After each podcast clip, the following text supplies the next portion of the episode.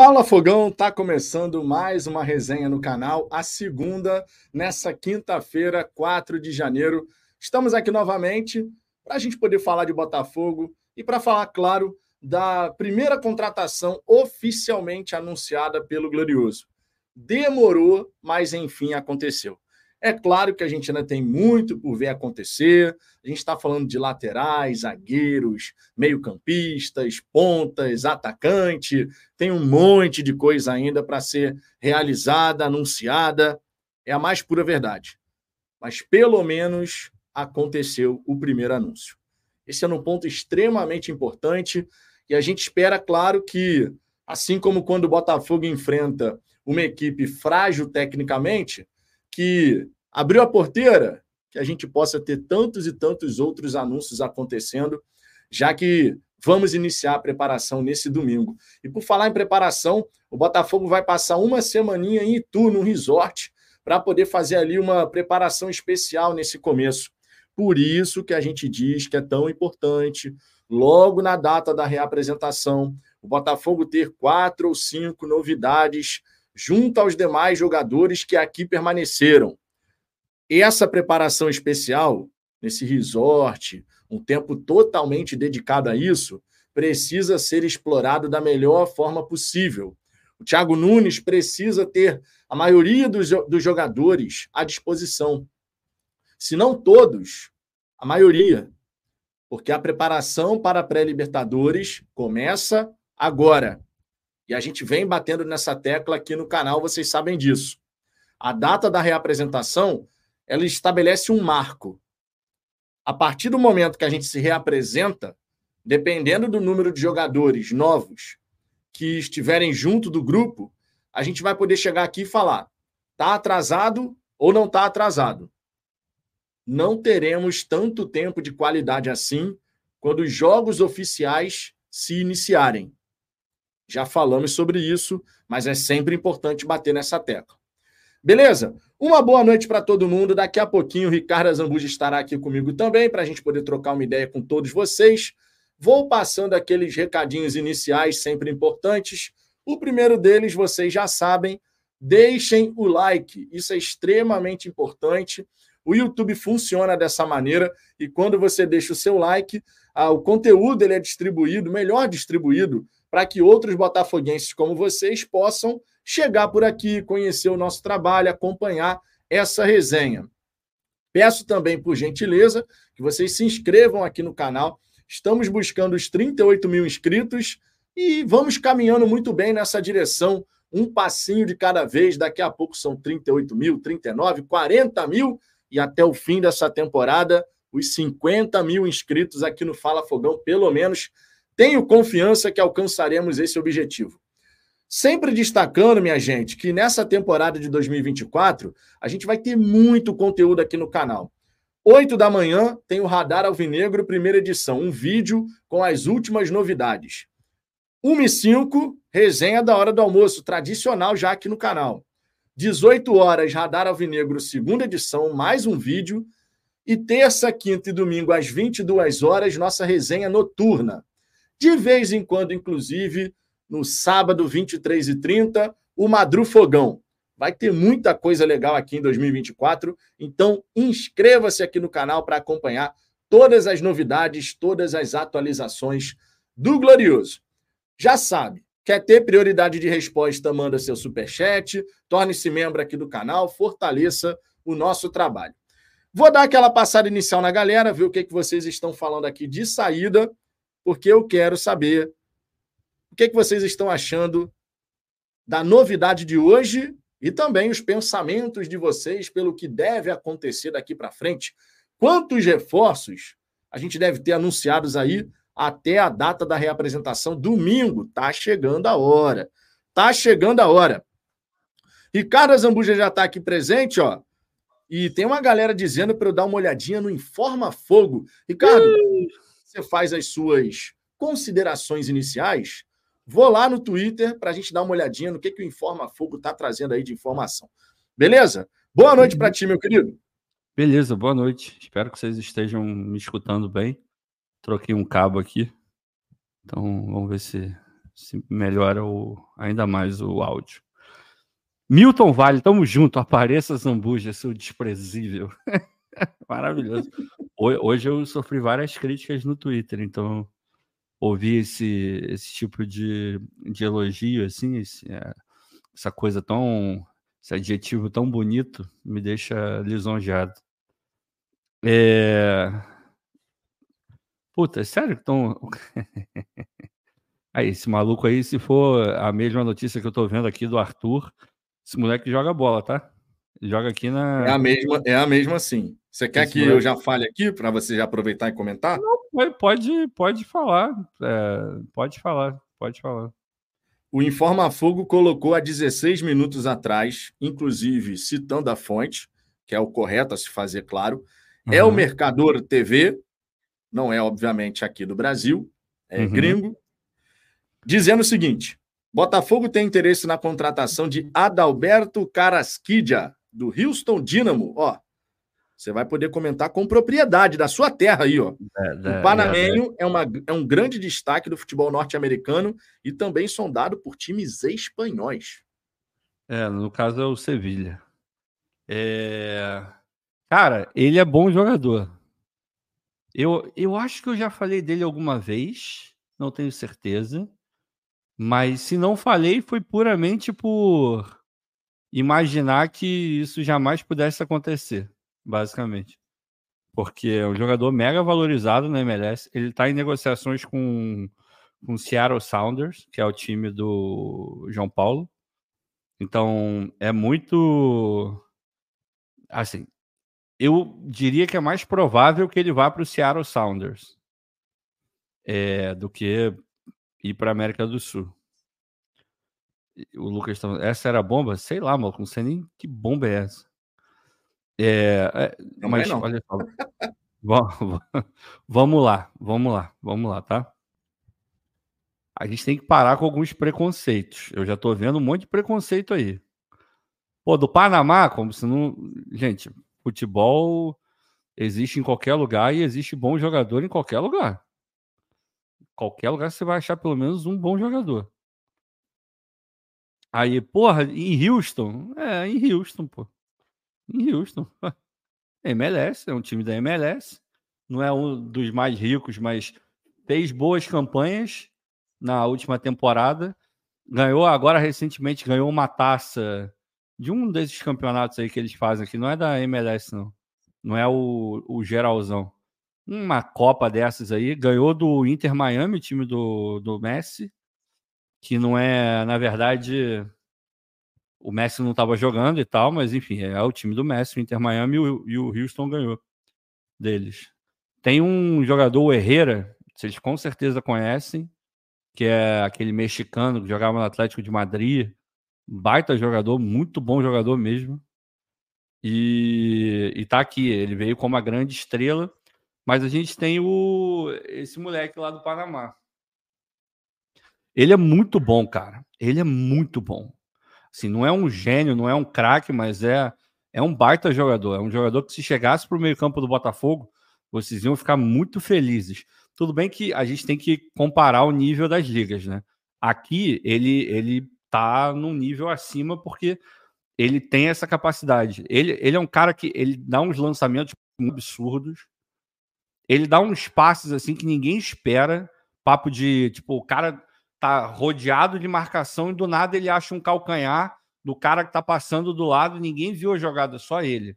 Não é um craque. Talvez isso seja possibilitado também pelo nível da liga. Mas é um cara que assim, ele dá uma outra qualidade para o meio-campo, cara. Dá uma outra qualidade para o meio-campo.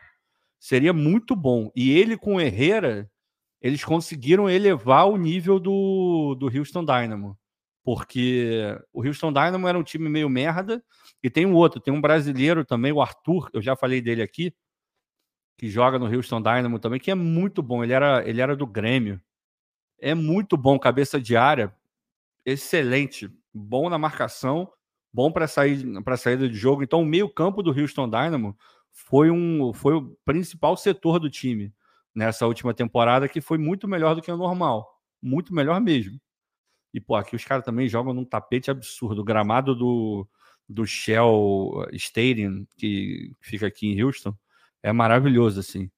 Então, seria uma baita de uma contratação, cara, para qualquer clube brasileiro, sem, sem sacanagem nenhuma. E a gente tem que parar com esse preconceito mesmo. Porra, do Panamá, é da MLS, vocês nunca viram o cara jogar, cara. Eu posso falar porque eu já vi em loco algumas vezes. O maluco é bom jogador mesmo. Agora, vai vir? Não sei, acho difícil. Porque.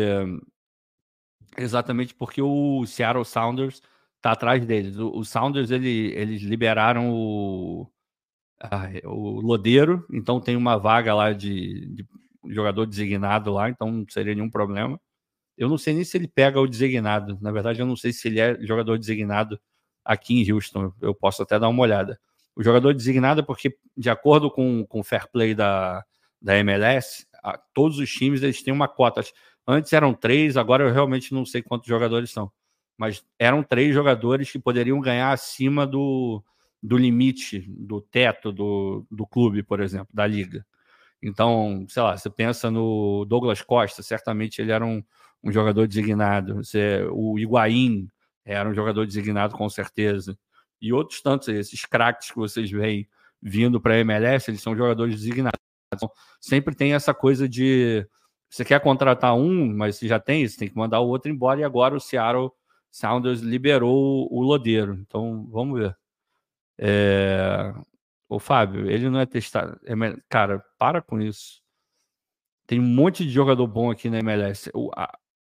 o geral do campeonato é fraco. Se comparado com o Brasil, é realmente fraco. Agora, isso não quer dizer que não tenham bons jogadores. Os caras estão abrindo o bolso direto. É uma liga muito rica. Muito, muito, muito rica. A média de público é maior que a média brasileira. Em termos de grana, movimenta mais dinheiro em vários momentos, em várias em vários times. Então, segura a onda aí, cara. Ele é muito, muito, muito, muito bom jogador. Agora, eu creio que ele não vai vir, não. Mas se viesse, seria muito maneiro mesmo. Porque, e, porra, ele também tem um cabelão, assim, meio que um, um blackzão, assim, sabe? Então, poderia, provavelmente, a, a criançada ia se amarrar nele. Mesma coisa que aconteceu com o Varejão aqui, por exemplo, que, por lá em Cleveland, a galera se amarrava no, no, cara, tudo bem, jogava muita bola também, claro, óbvio, era um baita jogador de basquete. Mas o cabelão, então tem, tem toda uma coisa também, poderia certamente virar aí um do. Um, um, não um ídolo, mas enfim, a criançada poderia gostar dele também. Tem muitas camadas nessa, nessa chegada desse cara, se por um acaso ela vá ocorrer, eu não sei, não tenho ideia. Mas seria muito bom, muito bom mesmo. E sobre o anúncio da contratação do John, finalmente, primeira contratação anunciada. A gente, claro, precisa de muitas outras, mas a porteira, espero, abriu. É, é não sei se abriu totalmente. Acho que foi, hoje foi muito mais motivado pela porque o Santos já tinha colocado, né? É, aí o Botafogo olhou, porra, o Santos já anunciou o jogador e eu não vou anunciar. Devem ter dado uma corrida lá. Agora, novidades vão vir, com certeza, nesses próximos dias aí a gente vai ter novidade. Tem uma galera aí que tava jurando de pé junto que não ia ter contratação, né? Principalmente no Twitter, né? Uma, não foi nenhuma nem duas, não. Eu vi algumas mensagens nesse nível, assim. Ah, não vai chegar ninguém, vamos começar para Libertadores com zero contratações. Pois é, enfim, cada um acredita naquilo que quer, né, Vitor? É, é foda. Mas, enfim, vamos, vamos ver. Ricardo Fernandes, não seja tão azedo, cara. Não seja tão azedo. Tem um jogador tá bom. Tá você está ah. pedindo algo que é meio complicado. Porque o Ricardo Porra. Fernandes, ele, o Ricardo Fernandes, ele normalmente está aqui com os comentários ácidos dele. Porra, cara, calma, cara. O cara é bom jogador. O cara é bom jogador. O Savarino vai vir aí, tu vai ficar felizão quando ele começar a jogar bola, porque ele é bom jogador também. E tá na MLS. Tem vários, cara. Se você fizer uma lista de jogadores da MLS, dá para montar um, um, bom time, cara. Não vai ser maravilhoso, mas dá para montar um muito bom time, elevar o nível do Botafogo, com certeza, cara. Não, mas o Ricardo, ainda falando sobre o Adalberto Carasquidia, ele joga em, em, que posição no Houston Dynamo? Cara, ele, ele joga na, na meia. Ele é muito bom, assim. Normalmente ele joga na meia. E, e foi o que eu falei. Ali ele, como se fosse a posição, a posição do Eduardo? É, ele, ele, ele cai para os lados também, mas poderia jogar na, na posição do Eduardo também. Não tem zero problema, assim. Seria até fácil para ele. É, é, é, um baita jogador, cara. Assim, de novo, não é craque, não é absurdo, não é absurdo, mas é muito bom jogador, muito bom jogador mesmo, mesmo, mesmo, mesmo, mesmo. Assim, e ele, você que, sabe dizer quanto, eu posso, eu vou, eu posso pesquisar aqui, mas você sabe dizer quantos anos ele tem? Cara, não sei, mas ele não é muito velho, não. Deixa eu ver aqui. Eu vejo aqui enquanto você vai lendo a, a galera aí. Beleza. Vou dar uma passada aqui na galera do chat para ver o que, que o pessoal está falando por aqui. Gustavo Peixoto, eu tenho certeza aí que pulou a mensagem do Gustavo Peixoto. Cadê a, a mensagem? Eu tenho, certeza, eu tenho certeza que o Botafogo só anunciou o John porque o Santos soltou aquela nota, porque senão ia esperar para anunciar no pacotão. Então, cara, uma coisa que chamou bastante a atenção, eu também acho que vou na mesma linha. Foi motivado pelo fato do Santos ter colocado que, ó, vendemos o John pro Botafogo, hein? tava tão tava tão no marasmo tão grande a falta de anúncios no noticiário do Botafogo que o Santos até ficou nervoso, cara. Eu vou anunciar logo esse negócio aí. Porque na nota oficial do Botafogo até diz que o jogador vai chegar para realizar exames médicos e assinar contrato. E esse não é o padrão usual do Botafogo. Normalmente, o que a gente vê o Botafogo fazer é anunciar depois do contrato assinado. E a gente cansou de ver isso acontecer. Cansou de ver isso acontecer. Agora, como o Santos acabou soltando a informação, ia ficar esquisito pra caramba. Vamos falar a verdade. O Santos anuncia o jogador pelo Botafogo e, de repente, dias e dias se passam até que o Botafogo confirmasse o anúncio. Então ia ficar muito estranho. Eu também acredito que foi motivado pelo, pela publicação do Santos nas suas redes sociais. Deixa eu ver aqui outras mensagens da galera. O Faartes. Uma pena nosso time não ser comprado por um fundo árabe, dono do Newcastle, é trilionário, alavancaria e muito nosso clube. Cara, real mesmo. Não tem motivo nenhum para a gente ficar se lamentando pelo fato do sócio majoritário da SAF Botafogo ser o Textor. O Textor ele acerta tudo? Não, não acerta tudo. O Textor está tentando aprender por tentativa e erro. Gestão de futebol brasileiro também é verdade. Ele não confia plenamente a ponto de delegar tudo que cabe a um diretor de futebol. O Textor é centralizador? Também é. Tem que reduzir isso, tem que delegar mais responsabilidades. Mas se você parar para pensar, apesar disso tudo que eu falei, a visão que o Textor tem para transformar o Botafogo em termos de marca, estrutura, competitividade também, cara, tem tudo para dar bom no médio e longo prazo. A gente queria muito que tivesse dado certo agora em 2023. Fato. Ninguém gostaria de ter passado pela derrocada que o Botafogo teve nesse segundo turno do Campeonato Brasileiro. Mas o horizonte do Botafogo, a médio e longo prazo, ele tem tudo para ser muito positivo, cara. De verdade, tudo, tudo, tudo. Ah, no Bahia tem o grupo City. O City vai colocar dinheiro para caramba agora. E o Botafogo também está partindo para dentro, gente. Quando você vê o Botafogo com proposta de 9 milhões de dólares aqui, mais de 8 milhões de dólares lá, 2 milhões e meio de dólares não sei aonde, o Textor está disposto a colocar dinheiro. Eu tinha dito aqui para vocês: dinheiro não é o problema nessa janela. Definitivamente. A situação é outra. Uma questão de habilidade para fechar melhor as negociações, para a gente não ficar só na proposta. É claro que chega um ponto que não depende apenas do Botafogo, tem que ter o sim da outra parte, seja do time, do empresário, do jogador. Não basta só colocar dinheiro na mesa. Não é só isso que resolve as negociações. Mas, cara, a gente está.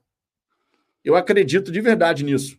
A gente está ali com um sócio majoritário que sabe o que ele quer fazer para que o Botafogo possa crescer de uma maneira sustentada, que é o mais importante. Não adianta só fazer uma graça aqui, depois passar cinco anos no ostracismo para voltar a fazer uma graça. O que a gente deseja é o Botafogo disputando, brigando lá em cima todo santo ano. É claro que a gente pode ter uma divergência aqui, outra ali. Ah, mas o Textor só está disposto a colocar uma grana mais forte em contratações, em revelações que podem ser revendidas para o mercado europeu. Quando é um jogador um pouco mais experimentado, cascudo, ele não está disposto a colocar esse dinheiro todo. Tudo isso a gente vai comentar aqui, vai debater e tudo mais. Há quem concorde, há quem discorde, e é assim mesmo. Mas tem tudo para dar bom no médio e longo prazo. Eu acredito demais nisso, especialmente quando, enfim, nós resolvermos a situação da gente ter um centro de treinamento de primeiríssimo nível. Isso vai fazer com que a realidade do Botafogo se transforme de uma forma que a gente nunca imaginou ser possível. Quando que vai acontecer da gente ter esse centro de treinamento? Não sei. Tem muita coisa que precisa ocorrer até lá. Especialmente a doação do terreno, que é o que o texto está aguardando, tentando desenrolar esse emaranhado. Mas uma vez que isso ocorrer, cara, a realidade vai mudar para sempre, irmão. Para sempre. Não vai ser só uma vez aqui, outra ali. O Botafogo vai estar tá sempre ali em cima. E temporada após temporada, a gente vai ver o Botafogo progredir. Eu tenho convicção de que quando a gente fechar essa janela e a gente for fazer um comparativo 24 com 23, que a gente vai chegar e vai falar aqui, olha, tá mais qualificado. Ah, já é o time dos sonhos? De repente não, provavelmente não. Mas a gente vai chegar e com a, com a certeza de tá mais qualificado. A gente deu um, dois passos à frente. Eu tenho realmente convicção em relação a isso. Como é que você enxerga toda essa situação, Ricardo? A gente já falou bastante sobre isso, mas é sempre interessante, porque é. janela de transferência sempre desperta sentimentos profundos no torcedor botafoguense. É, bom, vamos lá, por parte, né? É, primeiro de tudo, só falando do, do Carrasquilha, a gente tem, pelo menos é o que está no Informa Fogo, tá? Inter, Internacional, Flamengo e São Paulo, também de olho no jogador. Vocês vão continuar achando que é um jogador bosta, que não, não vale nada? Flamengo tá de olho nele, segundo o que tá na, no Twitter no Informa Fogo. Eu acho que tal, talvez vocês, porra, se o Flamengo tá de olho, né? porque o Botafogo ninguém presta, né? Agora, se o Flamengo tiver de olho, eu acho que vocês vão, porra, Flamengo, o elenco que tem, tá de olho no cara. Para com esse preconceito. Vocês nunca viram o cara jogar na vida. E estão falando aí um monte de groselha do rapaz. O cara é bom jogador, porra. Eu peguei aqui, ele tem 25 anos e já peguei o, o perfil dele no SofaScore, a gente pode mostrar daqui a pouco. É... Cara, vamos lá. É inevitável que as pessoas comecem a comparar as SAFs, né? Já faziam isso é, no momento em que era absolutamente é, inoportuno. Mais inoportuno do que é agora. No começo da SAF, com seis meses de SAF, já tinha gente falando que uma SAF era melhor que a outra. No Carioca tinha, pô, a SAF do Vasco era a melhor SAF do Brasil, pô, né? É... Cara, tá muito cedo ainda para definir esse tipo de coisa. Só que a gente já começa a ver algumas coisas. Perfil de contratação de uma SAF de outra é, a maneira como lida com a torcida, você já começa a ver. E você tem caminhos bem definidos assim, entre uma SAF e outra, e tem outras que estão tentando se encontrar ainda. A do Vasco é um exemplo. A, a SAF do Vasco está tentando se encontrar. Ela ainda não sabe exatamente o que ela, o que ela é, na minha visão. Você tem a SAF do Botafogo que já está mais bem definida do que ela é deu uma mudadinha aqui e ali. Sim, se você pegar a última janela e pegar essa janela, você vê é, alguns movimentos diferenciados. Você pega a SAF do, do Cruzeiro, tá mega bem definido o que ela é, assim. E a relação que ela é dor, é, o que o Ronaldo tá fazendo ali, qual é o propósito dele no Cruzeiro. Aí você pega o Bahia, é uma SAF que também tá meio que se encontrando. Primeira temporada muito errática, luta para não cair, contrata de uma maneira que claramente estava equivocada para o campeonato, dá uma corrigida na segunda janela e esse ano já muda completamente o perfil de, de contratação para um perfil de jogadores mais cascudos e com, com muita grana envolvida. Ou seja, também está se adequando ali.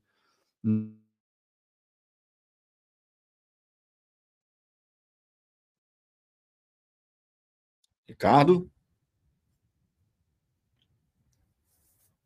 Ricardo? Voltei, voltei, voltei, voltei. Voltou, voltou, voltou. voltou. Voltei. Tem, é porque tem um caminhão mexendo na internet aqui do lado de fora. É, e então é muito muito cedo ainda, cara, para a gente definir esse tipo de coisa, sabe? É, a gente tem que ter muito cuidado. O Textor é o cara dos sonhos? Pô, acho que não. É, quando você pensa num, num grupo de investimento ou num grupo qualquer comprando o teu clube, você quer um clube muito experiente, com muito dinheiro. É, porra, o City é um grupo muito maior e muito mais experimentado que o grupo do, do texto. Isso quer dizer que vai ser muito melhor? Não necessariamente.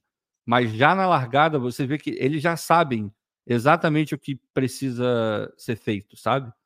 Eles não estão descobrindo, eles não estão aprendendo como gerir futebol. O Textor tá. O grupo City já está aí há muito tempo, eles já sabem exatamente o que precisa fazer. Tem que ter uma adaptação para o modelo brasileiro? Sem dúvida nenhuma que tem. Agora, é, é diferente. Os caras já, já entram alguns passos na frente do ponto de vista é, administrativo, na minha visão. É, o Textor, ele é uma merda? Não, longe de ser uma merda. Só que a gente tem que entender qual é o perfil do Textor, o que, que ele quer do Botafogo. Ele não vai ser o cara que vai montar esquadrões, vai sair contratando o jogador cascudão, super vencedor, pagando muita grana. Isso não vai acontecer. E eu falei isso aqui outro dia. É, o Vitor falou num vídeo aí que ele fez, acho que ontem. Eu estou escrevendo um artigo para publicar lá no Fogão Net. Ontem gastei um tempinho fazendo uma tabela, estratificando, separando por é, por range de, de idade, vendo os valores das transações, incluindo as que o Botafogo de fato finalizou, as que o Botafogo fez proposta, aos que já estão acertados, mas não é, anunciados, está tá tudo ali. E ali fica muito claro qual é o, o lugar onde o Texas está efetivamente botando muita grana.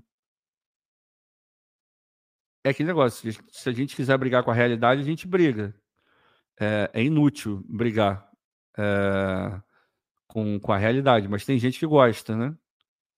E a realidade ela aponta para um clube que está sendo saneado, um clube que está melhorando em termos qualitativos, claramente. Só que a ansiedade da torcida e os desejos da torcida são muito altos, o que é amplamente justificável. Só que nem sempre esses desejos vão ser acompanhados pelo desejo do texto. E isso pode causar uma frustração muito grande em boa parte da torcida. E isso a gente vê claramente onde? Na janela de transferência. É, o texto também não se ajuda muito, tem esse ponto, né? Quando ele diz seremos um pouco mais agressivos, logo após a, uma das maiores decepções, se não a maior decepção das últimas décadas, Porra, é óbvio que o, o torcedor ávido por resultados e taças fica ainda mais é, ansioso para ver os jogadores que vão chegar. Errou, não deveria, não deveria ter é, falado nada. É hora de trabalhar muito e falar nada, ou quase nada, ou pouco, com relação a isso. Né? E ele deu uma esperança muito grande. Aí o cara olha para a janela, porra, aí ele vê Scarpa, vê Borré, vê, sei lá, mas quem? É, De La Cruz, vê não sei quem. Aí ele olha para o Botafogo e o Botafogo está oferecendo uma grana num moleque de 21 anos. Uma outra grana num garoto, num garoto de 23. E na hora de contratar os caras para elevar o nível, ele contrata, mas é numa prateleira ou duas, três abaixo, se você comparar com, com os outros jogadores que eu acabei de citar. Vai pagar 2 milhões e meio. 3 milhões. Só que o torcedor está esperando que ele contrate Scarpa. Uns 5, 6 Scarpas. Porque isso é ser agressivo. Olha o Bahia aí, contratando Everton Ribeiro. Everton Ribeiro, de 35 anos, fisicamente num declínio acentuadíssimo, que não é titular absoluto do Flamengo há bastante tempo. Na última temporada foi deslocado porque ele não conseguia mais cumprir a função dele. E o Bahia oferece dois anos, podendo chegar a três, com 30% a mais do que o Flamengo ofereceu. Gente, esse não é o modelo do texto. Já está claríssimo que esse não é o modelo do texto. Se vocês estão pensando nesse tipo de jogador, vocês vão ficar frustrados o tempo inteiro. Inteiro. Então é tudo uma questão de saber. Não dá para saber qual é a melhor SAF ainda, mas já dá para ver contornos bem bem delineados ali de como cada SAF se comporta. Agora, cabe a gente cobrar, cabe a gente entender e dosar as nossas expectativas. Tão simples quanto isso. Michel Honório. Ó, só para destacar, daqui a pouquinho eu vou mostrar no perfil do Fogo Stats, nosso glorioso Matheus. Rapaz, esse Adalberto Carrasquide aí, o homem tem a capacidade de dar uns passes na vertical. Eu é impressionante, você, hein? Eu falei para você. Impressionante. Impressionante. É, é já, já vou colocar aqui. É, a galera fica muito presa nessa coisa de MLS, Estados Unidos, não sei o quê. Só que se ficar preso nisso, cara, perde algumas oportunidades. Repito, não é só, não é só é, em lugares assim mega conhecidos que você vai achar bons jogadores. Você vai achar jogadores bons em todos os lugares, cara. É porque no Botafogo até agora, dessa, dessa região ali é, da, da América Central e tal, vieram jogadores, porra, você viu o Jacob Montes, com todo respeito ao Jacob Montes, você viu aquele, como é que é, é alguma coisa Lewis, eu já não lembro mais. É, e ver outros jogadores. Cara, a gente está falando de jogador de um nível completamente diferente desses. Não tem nada a ver uma coisa com a outra. Nada a ver. O cara é bom jogador, bom jogador, bom jogador, muito bom jogador. Michel Honório, contador. Nosso glorioso Michel está sempre presente lá nos jogos. Gente, gente finíssima, irmão. Finíssima. Boa, boa noite, Vitor e Azambuja. Primeiramente, gostaria de dizer que vocês fazem um excelente trabalho para falar do nosso glorioso. Muito obrigado. Espero ter esse ano um elenco capaz de disputar e vencer títulos. Esperamos todos, claro, Michel. Esperamos todos, claro. Tomara que quando a gente fechar essa primeira janela, a gente olhe realmente para o elenco com uma sensação de, ó, tem tudo para ser melhor do que foi 2023 e realmente melhor, sabe? Que assim seja, que assim seja. Olha só, vamos fazer o seguinte, deixa eu colocar aqui a nossa gloriosa arte Ficou bonitinho, né? Adalberto Carrasquilha no radar do Botafogo? É uma pergunta. É, vou pegar a camisa aqui. É uma pergunta, porque, afinal de contas, nós não temos ainda a certeza desse interesse. Claro que apurações serão realizadas para aprofundar essa situação, e aí, à medida que essa história for se desenrolando, a gente vai comunicando vocês aqui, vai atualizando vocês aqui. Agora, nesse momento, eu queria fazer o seguinte: nesse momento eu quero colocar aqui para vocês, lá no X, antigo Twitter, o nosso glorioso Matheus do Fogo Stats, que tem um belíssimo perfil por lá. Sigam o Matheus lá no X, que realmente vale muito a pena. Matheus já fez algumas lives aqui com a gente. É, ele colocou alguns vídeos com lances do Adalberto Carasquidio, e eu vou mostrar aqui para vocês, para que vocês possam... Até a camisa do homem, É, ó. Ricardo já até vestiu o traje. Deixa eu botar aqui. Só um segundo que. Peraí, volta lá pro começo. Deixa eu botar aqui. Rapaz, mas. Quando... Ah, agora vai. Por isso não tava clicando. Agora vai. Aí, ó. Primeiro lance aqui do homem, hein? Se liga. Olha o passe que ele vai dar. Ih, peraí que tem que tirar o som. Olha o passe que ele vai dar, irmão. Girou. Já enxergou o lance, pimba! Que isso, rapaz. Ó, que finalização maravilhosa também, diga-se. Que finalização maravilhosa. Ó, de novo, hein? Recebeu o lateral já girando, sem encostar na bola, ó. Já Domínio viu... orientado, esse é o nome. Domínio orientado, total. Belíssimo lance. Belíssimo lance. Tem um outro lance aqui embaixo, ó, na temporada atual. Ele tá aqui, ó. Tá no meio do campo. Espera aí, rapaz, tem que tirar o som. Aqui, ó. Ó, ó. Movimentação do atacante, tá! Sensacional. Passe vertical, irmão. Passe na direção do gol. Isso aqui foi pela seleção do Panamá. Do Panamá. E aqui tem esse lance também. Peraí, deixa eu ajustar aqui. Ó, de novo, meio de campo. Tem visão de jogo. Porra, tem que tirar o som toda hora, mesma coisa. Tem visão de jogo, tá, ó. A galera tá pedindo para você aumentar o vídeo. Pera aí, rápido. Vamos então no começo? Deixa eu ampliar aqui. Assim, acho que vai, vai ficar melhor agora, né? Agora vai ficar melhor. Isso. Olha só. Olha só o domínio orientado do homem e o passe, hein? Precisou nem encostar na bola, já fez o domínio orientado, enxergou a jogada e pimba. Olha que coisa maravilhosa. Isso aqui é uma capacidade de visão de jogo e execução de passe. Ele é bom mesmo. Sensacional, cara. Vamos para o próximo aqui. Aí, só respondendo o Antônio, Antônio Almir Souza. Se ele é tão bom, qual a razão de não estar na Europa? o Sevilha é um dos clubes atrás dele. Ah, mas o Sevilha. O Sevilha toda hora ganha a, a UEFA lá, a segunda Sul-Americana da UEFA, Europa League. Toda hora. E o Sevilha está de olho nele também. E provavelmente outros clubes vão acabar entrando, entrando no esquema também. Esse daqui foi pela seleção do Panamá. Ó, recebeu. E ó, tu repara no, no movimento de cabeça dele antes da bola chegar. Ó, ó, ele já olha, ó. Ele já tinha olhado, irmão. Ele já tinha olhado. Isso é uma característica interessante. O jogador que enxerga a jogada antes dela acontecer, ele já tinha feito o movimento de cabeça para enxergar a movimentação do companheiro. Isso é bem legal. Uma característica muito importante de um meia. Ó, essa daqui também, ó, com CACAF Copa Ouro. Ó o passe. Ó o passe. Três dedos, né? Três dedos, é. Três dedinhos bonitinho. Ah, capacidade de visão de jogo, execução. Não é tem que falar. Não é que falar. Eu nunca achei, eu nunca achei que fosse possível esse maluco vir parar no Brasil, assim, mas. Quer dizer, nem sei se vai, né? É, tem um, para, alguém falou, para de criar expectativa.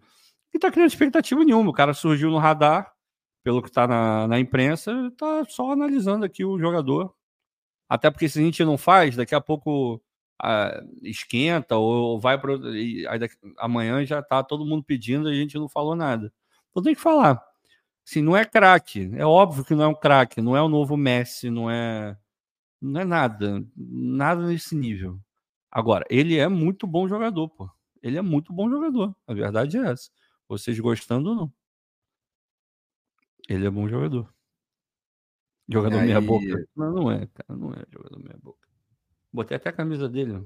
Não, e tem um detalhe interessante. Tem um detalhe que é bem interessante. Teve alguém que comentou aqui no chat, quando você estava falando sobre essa situação de Vamos parar com esse preconceito. O cara, o cara é panamenho, e daí? Pô, não tem nada a ver.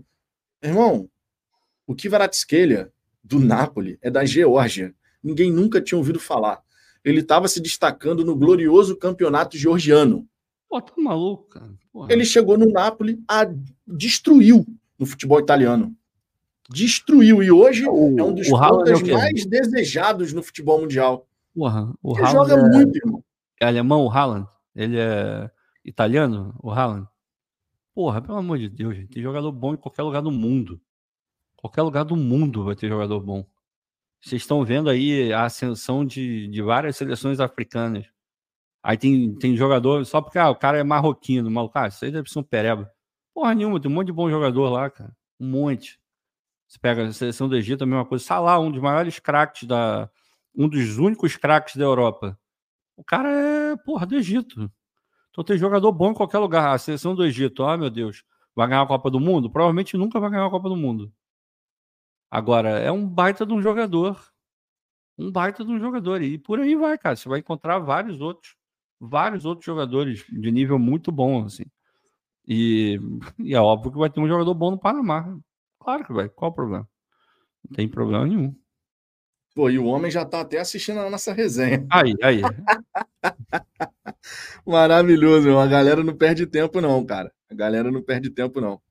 Agora, ó, eu tava até. Tava, até passou uma mensagem aqui, ó, falando alguma coisa sobre. Ah, aqui, ó. Quantos jogos assistidos para afirmar que é bom? 30 segundos de vídeo já serve para essa análise? Rodrigo, Rodrigo, talvez você não saiba. Ô, Rodrigo. Rodrigo, tu podia ter, Pô, tu podia ter é, tu vai, se inteirado melhor da situação, essa, né, cara? O Ricardo uhum. mora em Houston, justamente a cidade do Houston é. Dynamo, onde joga o Adalberto Carrasquilha. É, já fui então, algumas vezes ao estádio para ver esse cara. Não, não para ver ele jogar, obviamente. Fui para ver o jogo, para ver o futebol, porque, embora seja MLS, eu sinto saudade de ir ao estádio, porra. E, e lá eu, eu posso ir, porque aqui do lado, não é do lado de casa, mas é bem é perto, vai. De carro dá 20 minutos, meia hora talvez. E eu até comentei aqui que eu tô pensando em comprar o pacote da, da temporada para poder ir a todos os jogos e tal, ou quase todos os jogos, porque eu realmente sinto saudade de ir ao estádio, cara. É, é a mesma atmosfera? Óbvio que não, é muito pior, assim. Agora, querendo ou não, é... e o estádio é super maneiro, eu já mostrei lá no Twitter, já mostrei no Instagram também, o estádio é muito maneirinho, assim, bem feitinho tranquilão de chegar, de sair, então vale a pena. E o time daqui de Houston melhorou bastante. Há uma, uma temporada, duas temporadas atrás, o técnico era até brasileiro. E quem estava botando jogador aqui com alguma frequência era o Gonçalves, o ex-zagueiro do Botafogo, campeão brasileiro de 95. Ele vira e mexe estava aqui. Só que eles estavam contratando uns jogadores meio merda. Tipo, trouxeram o Zeca, aquele lateral que era do Inter, do Vasco, ficou aqui um tempo. Aí depois eles começaram a, a fazer um filtro um pouco melhor de jogadores brasileiros. Aí chegou o Arthur, que eu, que eu já falei aqui para vocês, que é muito bom atacante, muito bom é, volante. Então já tem começaram a ter um tempero brasileiro melhorzinho. E tem esses outros jogadores, o Herrera chegou, esse, esse maluco aí é bom também. É, o Carrasquilha, bom jogador. Eles tinham um, um pequenininho que ele era do América do México, Aí veio para cá, agora ele foi, ele voltou para, acho que ele foi para Colômbia. Também era muito bom jogador, pequenininho, rápido, arisco pra caramba. Eles têm bons jogadores, cara. Assim, não é um, uma sumidade assim em termos técnicos, mas tem muito bom jogador. Porra, Herrera, Herrera, não é, não é esse Herrera que você tá pensando, não, cara. Herrera é um mexicano, bom pra caramba. Do Atlético, que era do Atlético de Madrid, o cara diferenciado, assim não é craque, mas muito bom jogador. Mudou o, nível do time, assim como o, Carrasquilha também ajudou pra caramba. Agora, o, Raf... o Ricardo. Oi. ia falar Rafael. Misturei aqui as bolas. Ricardo, o Rafael Carmo tá levantando uma bola aqui que é interessante, tá? Dizendo o seguinte, ó. O Carrasquilha vai custar mais de 3 milhões de dólares? Se for, não vem. Tem 25, 25 anos já. Eu nem consigo me empolgar por esse motivo. A política de contratação do Textor é irritante. É uma observação bem pertinente aqui do Rafael. É, fugiria mais, um pouco do padrão. Na verdade, fugiria um pouco, não, fugiria bastante do padrão que a gente até conversou aqui esses dias, uhum. desses jogadores de 25, 26, 27 anos, que o Textor, até aqui, pelo menos, não colocou um valor superior ali a 2 milhões e meio de euros e tal. É, eu não sei. Assim, repito, eu acho que ele vai acabar não vindo para o Brasil. Acho que ele vai acabar indo lá para o Seattle Sounders, é, que é um, é um time mega estruturado aqui nos Estados Unidos. Já ganhou a MLS recentemente. E, enfim, eu acho que ele vai acabar indo para lá. Agora, dificilmente eu, eu vejo o cara saindo por 3 milhões vai custar um pouco mais de dinheiro, sem dúvida nenhuma. Então, não é muito o padrão do texto, como a gente já falou. E lá na, na tabela que eu fiz fica bem claro que realmente não é o padrão do texto. Agora, enfim, a gente sabe que toda exceção tem regra, né? É, não é uma coisa absolutamente fechada. Não existe uma proibição de ah, jogadores maiores de 25 anos a gente não paga mais de 3 milhões. Acho que não existe essa proibição. Deve ser caso a caso. Se o cara julgar que vale a pena, de repente ele faz um investimento maior. Mas certamente não vai custar 3 milhões só, vai custar mais. Vamos dar uma olhadinha aqui na, nas informações do Adalberto Carrasquilha, segundo o SofaScore. Antes de mais nada, O Botafoguense de direita, meu irmão, tu é azedo pra cacete. o Ricardo, obviamente, não é scout. Agora, como qualquer pessoa, como qualquer pessoa que gosta de futebol, que acompanha futebol, o Ricardo, ele tem a capacidade, assim como qualquer um de nós, de ah, chegar é. e falar, pô, cara, esse cara é um bom jogador, esse cara não, esse cara aqui tecnicamente deixa muito a desejar, o cara não consegue se impor, não sei o quê. É claro que é diferente você ser um scout, você vai analisar uma série de fatores quantitativos, qualitativos, não é isso que a gente está propondo aqui quando o Ricardo fala a opinião dele sobre um jogador que joga no time da cidade que o Ricardo mora nos Estados Unidos. Então, se o Ricardo está emitindo a opinião dele, falando, cara, é bom jogador, tem a capacidade bacana, isso não quer dizer que o Botafogo tem que sair contratando, nada disso. Agora, não, ele está é. emitindo a opinião dele. Ele já é acompanhou, ele já viu em loco. O Leonardo está falando, eu moro em Houston, então eu posso falar dos jogadores de Houston. Não, não se trata disso, cara. É, é uma questão de, porra, eu tô falando, eu já fui a, a jogos, a alguns jogos, mais de cinco, seis, sete, oito, sei lá quantos jogos eu já fui. E, porra, eu já vi esse cara jogando ao vivo. O que eu posso fazer? Eu vou mentir? Eu vou falar que nunca vi? Já vi. Pô, o cara joga na cidade que eu moro, cacete. O estádio tá ali, pô. Já fui ver. Agora, eu sou scout? Óbvio que não, não sou pago para isso, nem, nem tenho capacidade, creio eu, para. Se bem que estudando é capaz até de, de, dar, de dar certo, mas. É... Porra, não sou eu que estou contratando sabe? E, pô, vamos, vamos combinar, né? Se o Sevilha tá atrás do cara, se o Botafogo, enfim, de acordo com a informação que foi veiculada aí, tá de olho nele, Flamengo, Internacional, São Paulo, porra, se os caras, se todos esses clubes estão de olho nele, de fato, era um jogador minimamente decente, né? E tô falando isso para vocês aceitarem o fato de que ele é bom jogador, cara. Porra, é, é, é, uma, é uma coisa muito chata isso. Porque as pessoas não querem aceitar que o cara pode ser um bom jogador só porque ele é da MLS, cara. E porque o cara é do Panamá. Qual o problema, gente? Qual o problema? Tem um monte de jogador foda aí, jogando em um monte de, de seleção que não, nunca vai ganhar nada na vida. Porra, o Lewandowski é um baita jogador. O que, a Polônia produz? Nada. Nada. E o cara é um baita jogador. O Haaland é norueguês pega o Haaland, o Odegar e é isso, basicamente. O Haaland é um, é um ET. O Odegar é muito bom jogador. E é da Noruega, que nunca vai ganhar a Copa do Mundo. Nunca ganhou, não passou nem perto disso. Qual o problema, gente? Aí você vai pegar na Dinamarca, também tem um monte de jogador bom lá. Aí você pega, porra, na Croácia, tem muito jogador bom na Croácia. Aí, pô, ainda deve ter gente com preconceito com jogador croata, mas, pô, os caras toda hora estão aí chegando em semifinal, final de Copa do Mundo, um monte de croata na Europa jogando bola pra caramba. Ai, é porque se não for brasileiro, argentino, é, alemão, italiano, espanhol, inglês, não sabe jogar bola. Porra, pelo amor de Deus, gente. Oh, a galera tá lembrando aqui, o Sidoff nasceu no Suriname, cara. Pois é. Pô, como é que você vai esperar não, que vai sair um cracaço mundial ele, de bola? Cara, não, e não é de hoje, Vitor. O Gullit, também outro cracaço holandês, na verdade é do Suriname também. Tem um milhão de jogadores, cara. Tem que parar com essas besteiras aí. Ô, Taylor William, eu já vi a sua mensagem, cara, mas vou te falar, por, sabe por que, que eu não li a sua mensagem? Porque aqui no Fala Fogão a gente não lê mensagem copiada e colada trocentas zilhões de vezes. Eu peço por gentileza que você não fique copiando e colando, porque não vai adiantar de nada. A gente tem essa política aqui justamente porque quando você quer ter muito a sua mensagem lida, você quer ter essa prioridade total, você pode pagar o seu superchat, sua mensagem vem para a tela. Caso contrário, a gente pede para ter paciência e tranquilidade para a gente poder resenhar aqui durante a resenha, durante a live, porque dessa maneira todo mundo tem a chance de ter as suas mensagens lidas. Beleza? Talvez você não esteja habituado aqui a assistir o Fala Fogão, mas é a política aqui do canal de não ler mensagem, ficar copiado, copiando e colando o tempo inteiro. E em respeito ao família alvinegra, está dizendo aqui, dá ban nele. Eu levei mais cedo.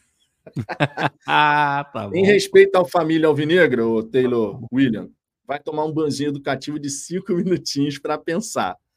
Agora, pela ousadia de ter falado para eu dar um ban no amiguinho, o Família Botafogo vai tomar um ban também. Cinco minutinhos para você também. Não vem achando que aqui pode sair pedindo banho educativo para os outros e passar ileso, não. Não é assim que funciona, não. Mas olha só, é, eu vou passar aqui na, no Sofá Score do Adalberto Carrasquilha para a gente poder dar uma olhadinha algumas estatísticas do jogador. Interessante para a gente poder entender um pouquinho mais do. conhecer um pouquinho mais do perfil do atleta. Vamos embora. 25 anos de idade, 1,70m. Pede preferência o direito.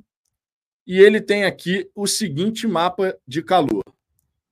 Lembra, de certa maneira, o mapa do Rolaser, inclusive, que a gente mostrou aqui esses dias, né, Ricardo? Uhum, uhum. É um jogador centro pelo lado direito aqui, muito mais ativo, bate também escanteio, bola parada. O mapa de calor lembra bastante. Lembra bastante. É, é por aí mesmo. Foi o que eu falei, ele é um meia. Ele tem muita capacidade de, de enxergar o jogo, assim. E ele tem uma capacidade técnica interessante. De novo, gente, ele não é um craque.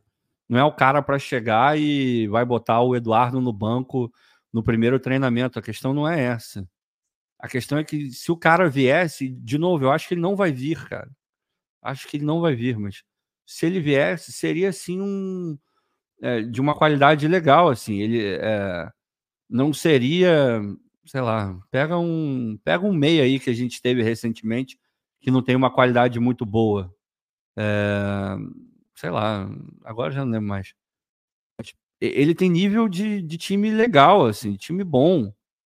É, agora, enfim, se as pessoas não quiserem escutar, pô, pesquisar antes de, de sair falando, é porque é muito fácil, né, cara?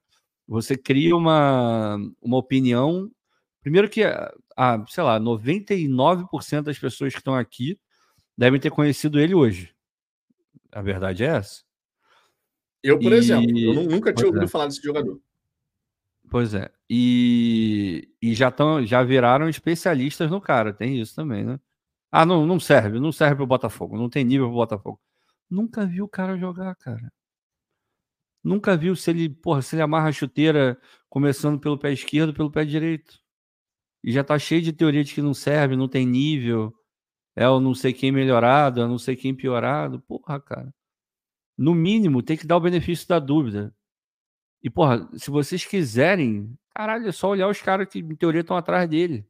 Tem futebol europeu atrás, Flamengo, Inter, São Paulo, todo mundo olhando. Provavelmente o empresário deve ter oferecido, ou algo do gênero, para tanto clube estar tá de olho assim. Isso é coisa de empresário fazendo rodada de, de oferecimento de jogador. Tá com toda a cara.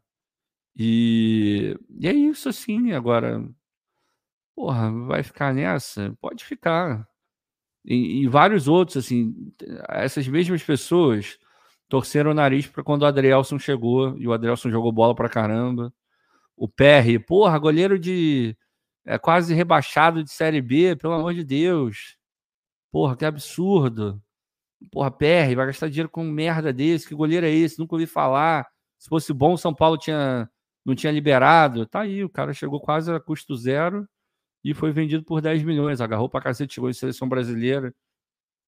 As pessoas têm que, têm que ter a, noção de que nós aqui não somos, não conhecemos todos os jogadores e a gente não, não é nem um, um 10% do que o cara especialista nisso é. Quer dizer que eles vão acertar 100%? Não, não vão acertar 100%. Agora, porra, eles são muito mais qualificados do que qualquer um que está aqui, incluindo a mim e o Vitor. É, agora, porra, você ir ao estádio, ver o cara jogar mais de uma vez e reconhecer que ele é um bom jogador, cara, desculpa, isso eu tenho nível para saber, cara. Não preciso ser especialista em scouting para olhar, bater o olho no cara e ver se ele é bom jogador ou não. Até porque vocês que estão falando isso, é, vocês também tão, dizem se um jogador é bom ou não. Em várias vezes, vocês nem ao estádio foram para ver o cara ao vivo, que é uma experiência completamente diferente do que você vê ele na TV, por exemplo. Então, sei lá, às vezes não tem nem muito critério, né? Quando, quando a pessoa quando a pessoa fala esse tipo de coisa. Ei, Ricardo. Oi. Seu amigo de infância, Vene Casagrande, está na live. O Renê, ele falou que ele me mandou uma mensagem hoje e falou: Eu vou, vou prestigiar a live lá. Aí eu falei: Aparece lá o seu bundão. Aí ele, ele veio aí. Tá aí, meu amigo. Tamo junto, cara. É, Dizendo aqui, amigos, não posso revelar os nomes, mas o Botafogo vai apresentar três reforços amanhã. Ótimos reforços, por sinal. É, meu querido. Amizade sincera, amizade sincera. É, vamos passar aqui um pouquinho mais nas estatísticas do Adalberto Carrasquid, ó. Nessa temporada, temporada, só confirmando isso, temporada 20, na verdade é temporada 23. Jogou 30 partidas, sendo que 27 ele saiu do banco, uma média de 83 minutos por jogo. Marcou três gols, o XG dele, inclusive, bate com isso, né? 3,38 uhum. de XG.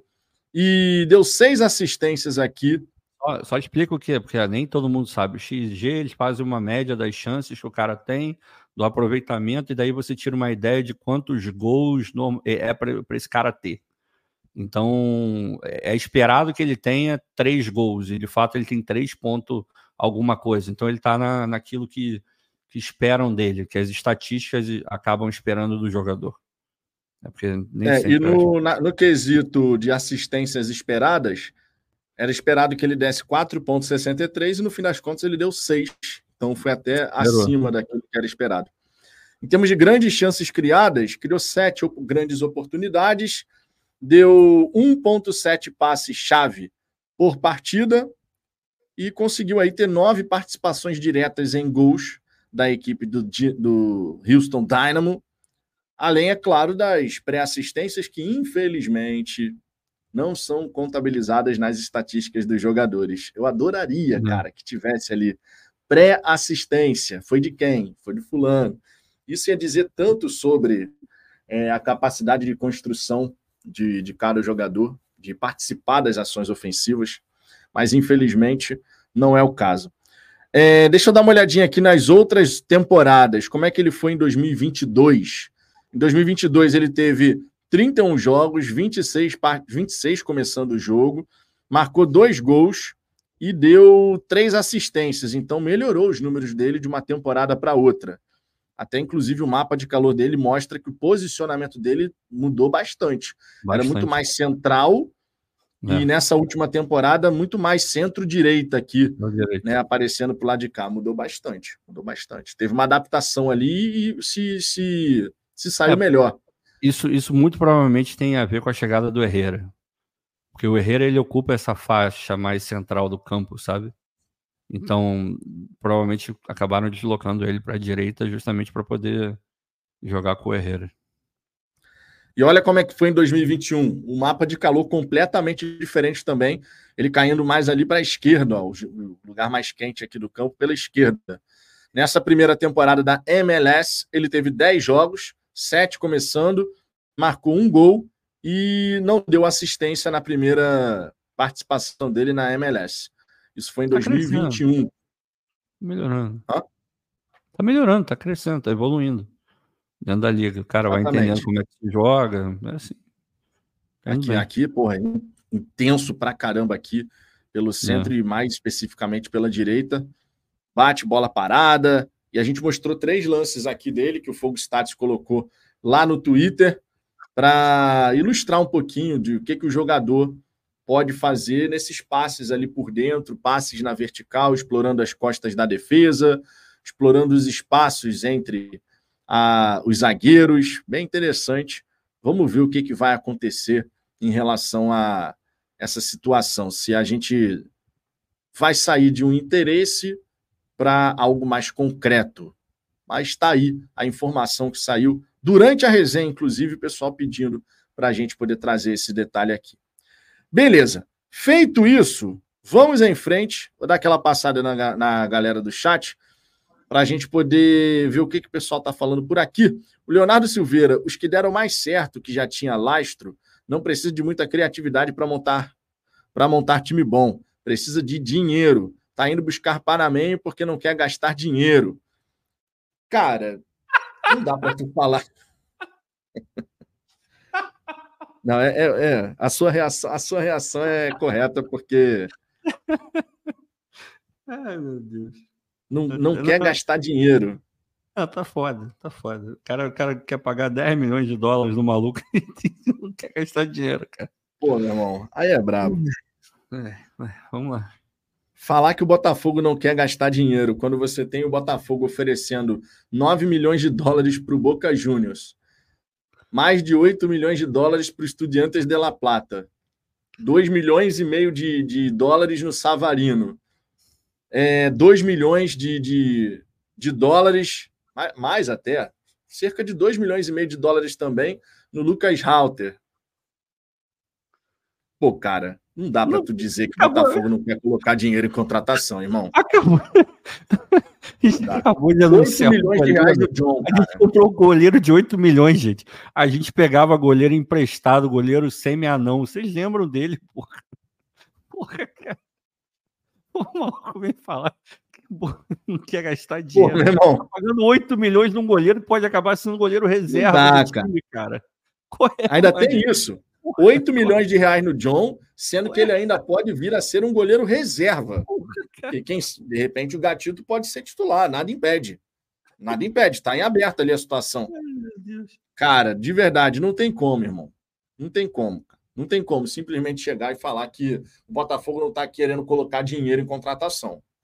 Nessa janela não dá para falar isso, não. Uma das grandes reclamações da torcida, praticamente toda santa janela, que o Textor só quer jogador 0800, mas definitivamente não é o caso nessa janela de 2024.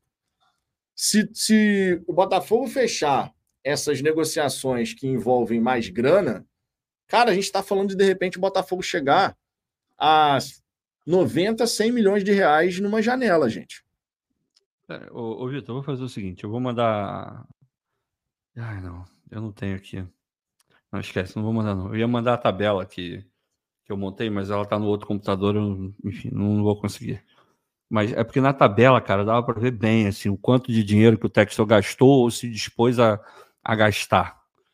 É, meu irmão, é, é bizarro assim, é um número. É porque, repito, vocês não vocês não estão vendo ele querer botar dinheiro no tipo de jogador que vocês estão esperando barra querendo que é o Scarpa, é o Borré, é, todos esses que têm muito nome e que, se, e que, são bons jogadores de fato, claro, que chegariam com status de titular inquestionável e um status assim de porra, ó o Botafogo, tá montando um time para brigar por todos os títulos com certeza. Esses jogadores, de fato, você não vai ver o, o Textor botando uma grana violenta, não. Você não vai ver nenhum jogador desse nível é, desse tipo sendo contratado por 8, 10 milhões, você não vai. Agora, o, o garoto de 21, 23, que ainda pode ir para a Europa, esse você vai ver o Textor insistindo e aumentando proposta, porque esse cara pode parar no Lyon, no Crystal Palace ou em qualquer outro clube da Europa. Esses, esses vocês vão ver. Então, repito, vocês têm que olhar qual é o perfil que o Textor está querendo, o que ele espera do Botafogo, para vocês poderem é, encaixar isso com as expectativas que vocês criam na cabeça de vocês. Porque senão vocês vão ficar sempre dando murro em ponta de faca. Porque a tendência é que isso só só mude eventualmente quando a gente tiver um CT e estiver ganhando rios de dinheiro com venda de jogador. Porque aí você pode se dar o luxo de comprar um jogador mais caro que você não tem a menor pretensão de revender ele. Mas hoje o Botafogo precisa ser saudável financeiramente. Isso implica dizer que sim, a conta tem que fechar, no mínimo tem que fechar. E para que isso ocorra, você tem que vender jogadores por um preço muito alto. A gente não produz esses jogadores. Então, qual é o, qual é o passo? Ah, não tem como botar 10 milhões e construir um CT do dia para a noite, porque primeiro que o dinheiro não dá e segundo que nada fica pronto do dia para a noite. Então, qual é o, o, paliativo agora? É você pegar, usar a grana da holding, porque, de novo, a contratação do Medina e a contratação do, do Laser não são contratações do Botafogo, são contratações da holding. Não sei se vocês já perceberam isso. Então, você pega esses caras, coloca no Botafogo, com a esperança de daqui a um ano, um ano e meio, dois, você vender esse cara por 50, 60, 70% a mais do que você comprou. E aí você faz a roda girar, cara. deu, espera que dê retorno esportivo, mas vai dar retorno financeiro, mesmo que seja para o mesmo grupo, como aconteceu, acabou de acontecer. Você tem o ônus e bônus de você ser parte de um grupo, é, independente do tamanho do grupo.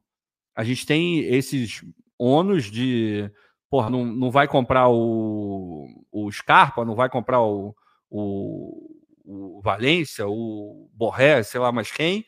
Agora, vocês acabaram de ver o Nino, jogador jovem, campeão olímpico, campeão da Libertadores, foi para a seleção algumas vezes agora com o Diniz. O cara saiu por metade do que saiu o Adrielson, cara, que é mais velho que ele, inclusive. Saiu por metade. E foi para onde? Para dentro do grupo. Tem o ônus e tem o bônus. É, nada é perfeito. Sempre vai ter isso, cara. Agora, vocês quiserem continuar dando murro em ponta de faca, é uma questão que ninguém pode impedir, né? O punho, porra, o punho de vocês, a mão é de vocês. Vocês fazem o que vocês quiserem. O Taylor William dava para investir no meia Evander, meia que joga atualmente na MLS. A Zambuja, tem informações sobre o jogador? É, o Evander, só um comentário breve. O Evander, ele chegou a aparecer no noticiário do Flamengo antes do, de virar o ano, por conta Não, dessa o... situação do Everton Ribeiro. O rapaz lá, o Marcos Braz, falou que está interessado nele mesmo. Aí, já, o Flamengo já admitiu que está interessado no, no Evander. Eu não sei, cara, eu não acompanhei, não, não sei nada do jogador, para falar a verdade. É, deixa eu ver aqui. O Pedro Paulo Zag. Isso, glorioso é. Pedrão. Ô, Pedro, depois manda uma mensagem para mim lá no WhatsApp para eu saber quando é que você pode participar de uma resenha nossa aqui, seja Ih. terça, quinta ou domingo, aí, 10 rapaz, da noite. É... Jogador caro, Vitor.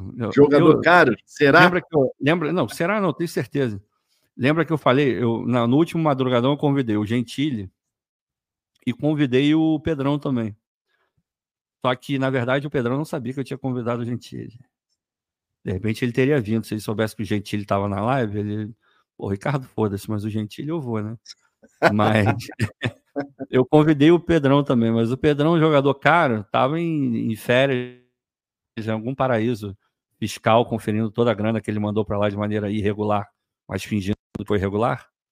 É, e acabou que ele não veio, né? Mas prometeu aí, jogou no ar aí que ao longo, ao longo desse mês ele, ele comparecerá.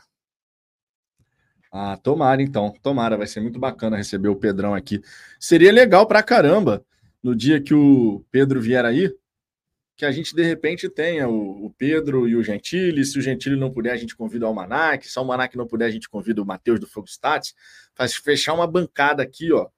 Fica legal, mano. Fica legal para a gente poder conversar. A intenção era fazer a última a última live do ano, fazer um ali um, um, um jogo um jogo não, não das estrelas, porque a gente não é estrela de porra nenhuma, mas um bate-papo ali de alto nível, né?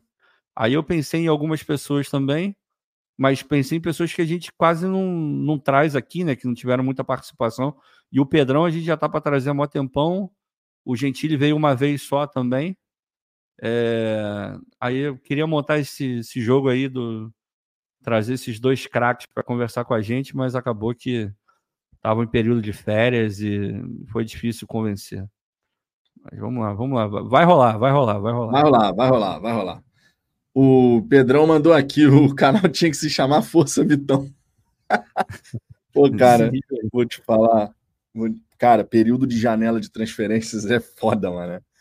Olha que esse período agora eu vou falar de verdade para vocês. Eu imaginava, eu imaginava que seria muito mais difícil do que tem sido até então, por conta do contexto. Nas outras janelas, a gente queria que fosse montado um time assim, um time assado e tal. A galera tava raivosa aqui, mas não tinha situação do que aconteceu no Brasileiro de 2023. Quando veio esse período, eu imaginei que seria infinitamente pior. É claro que a galera estava ansiosa, pô, não contrata ninguém, tudo isso aconteceu. Mas sei lá, a minha impressão foi que, talvez pela experiência passada das outras janelas, a minha sensação foi de que foi mais tranquilo até aqui. Mas de vez em quando surgem essas mensagens aí que ficam marcadas aqui nas nossas lives. O Felipe Tavares. Boa noite. Felipe Tavares, que não é botafoguense, mas passou a acompanhar aqui o nosso aqui. trabalho direto. Boa. Ele é palmeirense. Tá aqui, ó. Boa noite. Estava comemorando o aniversário da minha digníssima e cheguei só agora, deixando o like claro. Aí, Ricardo, depois dizem que não é influência. O cara agora chama até a esposa dele de digníssima, irmão. Tá vendo? Tá influência, tá porra. Tá de brincadeira. Olha a mensagem do Mário Adolfo aí. É, já falei, eu, eu, gosto muito das publicações, principalmente lá no Twitter, no, no X. Eu não consigo chamar de X aquela porcaria. Só chamo de Twitter. É... Ele falou aqui, Caio Ribeiro e, e as lambujas se xingando a 100 km por hora. Quem ganha, bundão ou bananão? É porque eu, eu quem acompanha o, as lives de madrugada sabe que aí não tem filtro nenhum. Tem um monte de palavrão. Mas essa hora, a gente, mesmo não sendo tão cedo assim, a gente tem que maneirar, né? Aí eu, ativo, eu tento, pelo menos, ativar o modo Caio Ribeiro, mas tem hora que escapa um palavrão aqui, outro ali. não tem jeito. Ah, mas o Madru Fogão ele tem realmente uma vibe diferente até pelo ah, horário. Ah, não, completamente. Até pelo completamente. horário, pô. É, pelo horário, você fala mais bobagem e tal, não sei o quê, porque é, é realmente uma, uma resenha é. diferente.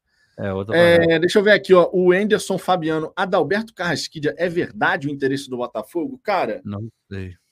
Surgiu essa informação hoje, mas eu acredito que a gente só vai de fato poder cravar que esse interesse, ou suposto interesse, é verídico, uma vez que mais apurações forem realizadas por fontes que a gente conhece mais a fundo. É, pode Porque ser uma cavada, a né, informação né? veio lá de fora é. e pô, a gente já cansou de ver informações vinculadas ao Botafogo que vieram de fora e que não tinha nada a ver. Então a gente tem que aguardar, não dá para cravar exatamente se há de fato esse interesse ou se esse interesse vai se transformar em algo a mais. Temos que aguardar.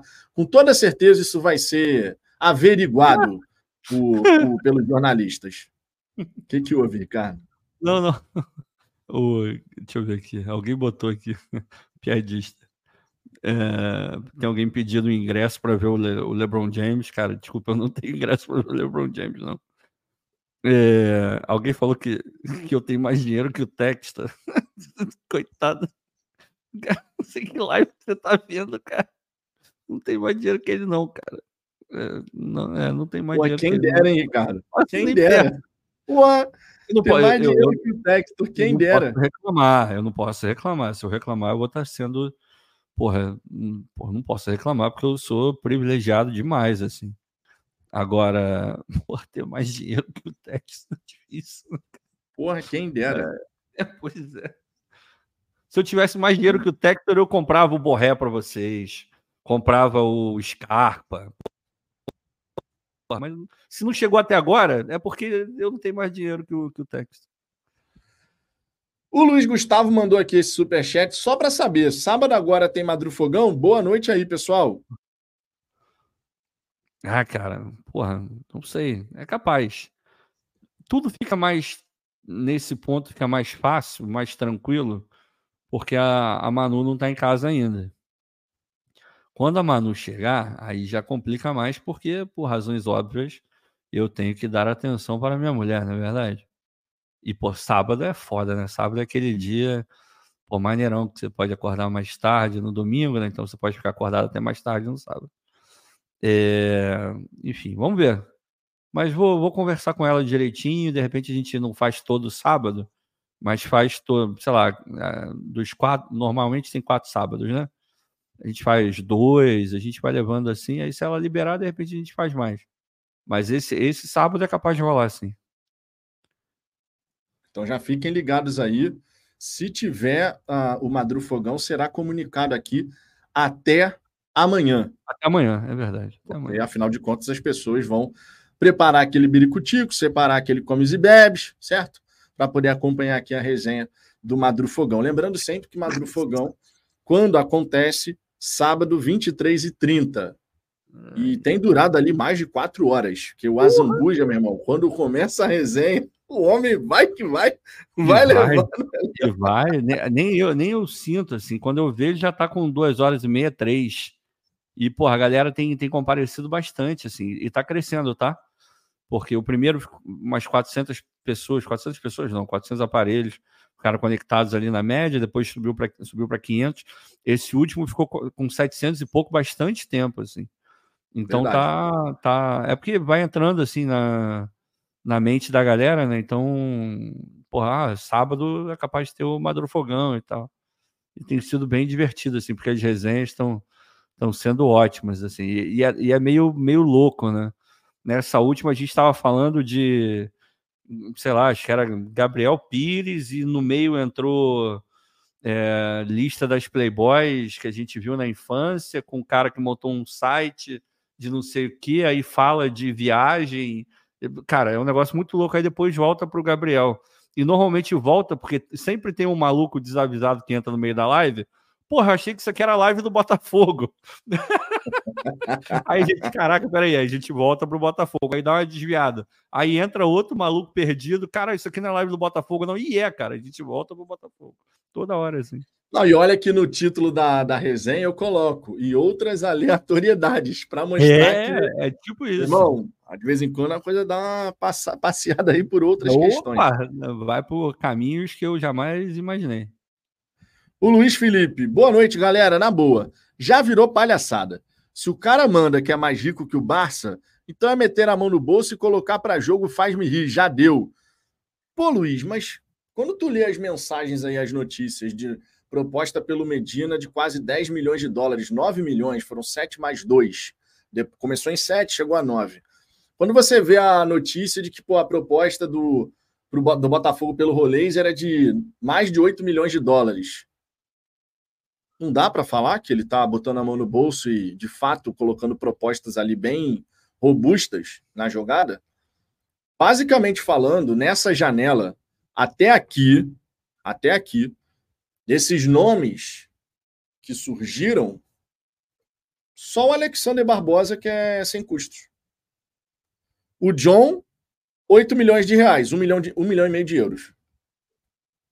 O Lucas Halter, 2 milhões e meio de, de dólares.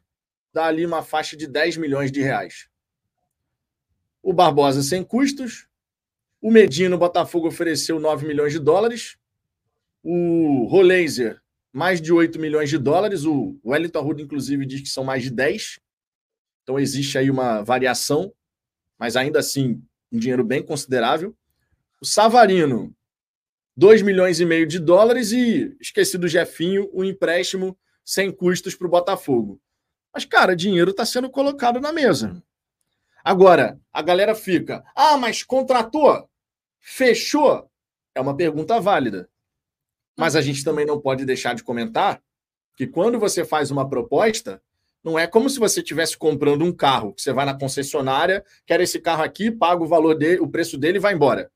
Não é, não é esse não, o caso. Né? Não, não quero ir com ele, não. O carro vai, pô. Não é esse o caso. Quando você está tentando contratar um jogador, você tem que ter o sim do time e o sim do jogador. Por exemplo, o Estudiantes, até onde a gente sabe, já deu ok. Ó, com o time, tudo certo. O Botafogo fez a proposta, o Estudiantes falou: beleza, pode conversar com o jogador e se acertar com o jogador. Agora a gente tem que ver se o Botafogo consegue se acertar, não só com o jogador, mas especialmente com o staff do atleta, que está fazendo uma é, pressão em cima dele é. Para poder levá-lo para a Europa. Então, cara, não é tão simples assim. Não se trata apenas de ter dinheiro. Quando a gente fala de mercado de transferência, não se trata apenas de você colocar o dinheiro na mesa. Tem muito mais coisa envolvida. Muito mais mesmo. Não. Nessa janela real, nessa janela não dá para falar que o Texton não está querendo tirar o escorpião do bolso. Ele já tirou o escorpião do bolso, mas está tendo essas dificuldades muito por conta de algo que o Ricardo já comentou aqui e certamente estará no artigo que ele está escrevendo para o Fogão Net é que o Botafogo está tentando cortar esse caminho que liga a Argentina para a Europa. Tem um time europeu de olho no jogador e o Botafogo está tentando ali ó, bloquear para trazer para o Brasil. O que não é uma situação simples. Não. Não, não é uma situação simples não, em absoluto. Absoluto. Ah, a gente não vê isso. O normal não é esse, né, cara? A gente viu clubes argentinos. Tudo bem que a gente está falando de um jogador, de dois jogadores argentinos jogando na Argentina. Então não teve essa coisa do, é, do dos dois times é, acharem um, um moleque uruguaio, venezuelano, algo do gênero. Mas os argentinos eles fazem isso muito bem. Eles conseguem ir no mercado sul-americano e trazer jogadores muito jovens e com muito potencial, e eles olham para esses caras antes da Europa bater o olho.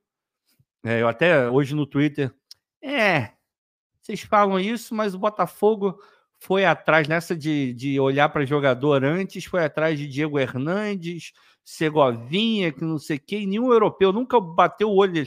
Cara, isso acontece também. O, o europeu nunca tinha batido o olho, sei lá, é, em vários jogadores que se destacaram no Uruguai, foram para a Argentina, primeiro para depois ir para a Europa. De repente, o Botafogo conseguiu fazer isso com, com esses jogadores. De repente, esse ano ou no ano que vem, o Hernandes estoura e o Botafogo vende ele por uma fábula de dinheiro para algum clube europeu. A gente não sabe. É porque a gente é tão imediatista que a gente olhou para a temporada passada, primeiro que ninguém serve. Mesmo os caras que fizeram gols a rodo, Tiquinho, Eduardo, cacete, ninguém serve. Se esses caras não servem, esses moleques que vieram e nem jogaram, servem menos ainda. Ah, se não jogou é porque eles são horrorosos. Então não servem. A, a, a creche do Uruguai é uma bosta, tudo, tudo jogador ruim, e o Textor queimou dinheiro com esses caras. A gente não sabe, a gente não deu nem tempo, os caras nem foram provados, os caras estão se adaptando ainda, não é da noite para o dia. Você muda de país, de liga, de uma liga muito mais fraca do que a outra. Querendo ou não, é outro idioma. Ah, Ricardo, pô, espanhol e português. Cara, não é a mesma coisa. Não é a mesma coisa. Óbvio que não é a mesma coisa. Tem os costumes, tem tudo. Tudo que envolve a, a mudança de um profissional jovem de um lugar para o outro. É muito difícil. A gente esquece que esses caras são, são seres humanos, assim. Então, não dá para vir aqui e cravar que, que não deu certo. De repente, o Botafogo conseguiu fazer esse movimento de pegar um jogador antes da Europa botar o olho nele. E aí? Aí depois, quando vão o quê? Porra, a gente é muito assodado, sabe? É muito. E, e, nessa mensagem do Luiz, quando, quando o Luiz coloca, ah, ele é mais rico que o Barça, é, a gente nunca pode fazer uma coisa que, que eu já falei aqui inúmeras vezes a gente nunca pode analisar alguma coisa sem é, considerar o contexto daquela coisa. Está pegando uma declaração de 200 milhões de anos atrás, sendo que não foi uma declaração oficial do texto, foi algo de bastidores, tudo bem, de repente ele não pediu sigilo, é, pode ser. E acabou que, que foi, foi dita mesmo, talvez sem o texto querer. Então não foi nada oficial, ele não veio a público, assim como ele fez com Seremos um pouco mais agressivos. E aí você pode cobrar ele disso, e principalmente porque foi agora, nesse, entre o, o final da, da, temporada passada e o começo dessa de agora. Aí você pode cobrar, está super dentro do contexto. Lembrando que ele falou que vai ser um pouco mais agressivo, não podemos esquecer disso, porque tem uma baita de uma diferença do seremos agressivos. Mas enfim, é, não dá para descontextualizar quando ele fala que ele tem mais dinheiro que o Barcelona, ele está falando num momento onde ele chega no Brasil e não tinha consciência, erro dele, tá? Não tinha consciência geral do panorama brasileiro.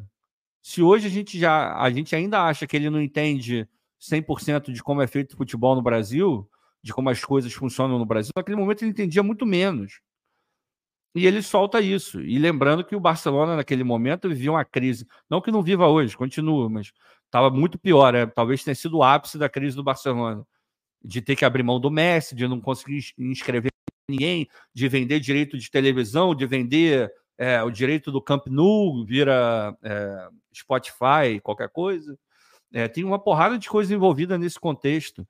A gente pega isso e traz para os dias atuais, para o dia de hoje, num contexto absolutamente diferente. Não sei se cabe, não inteiramente, sabe? É, a gente tem que ter muito cuidado com, com essas análises de, de contexto ou, ou ignorando o contexto, sabe?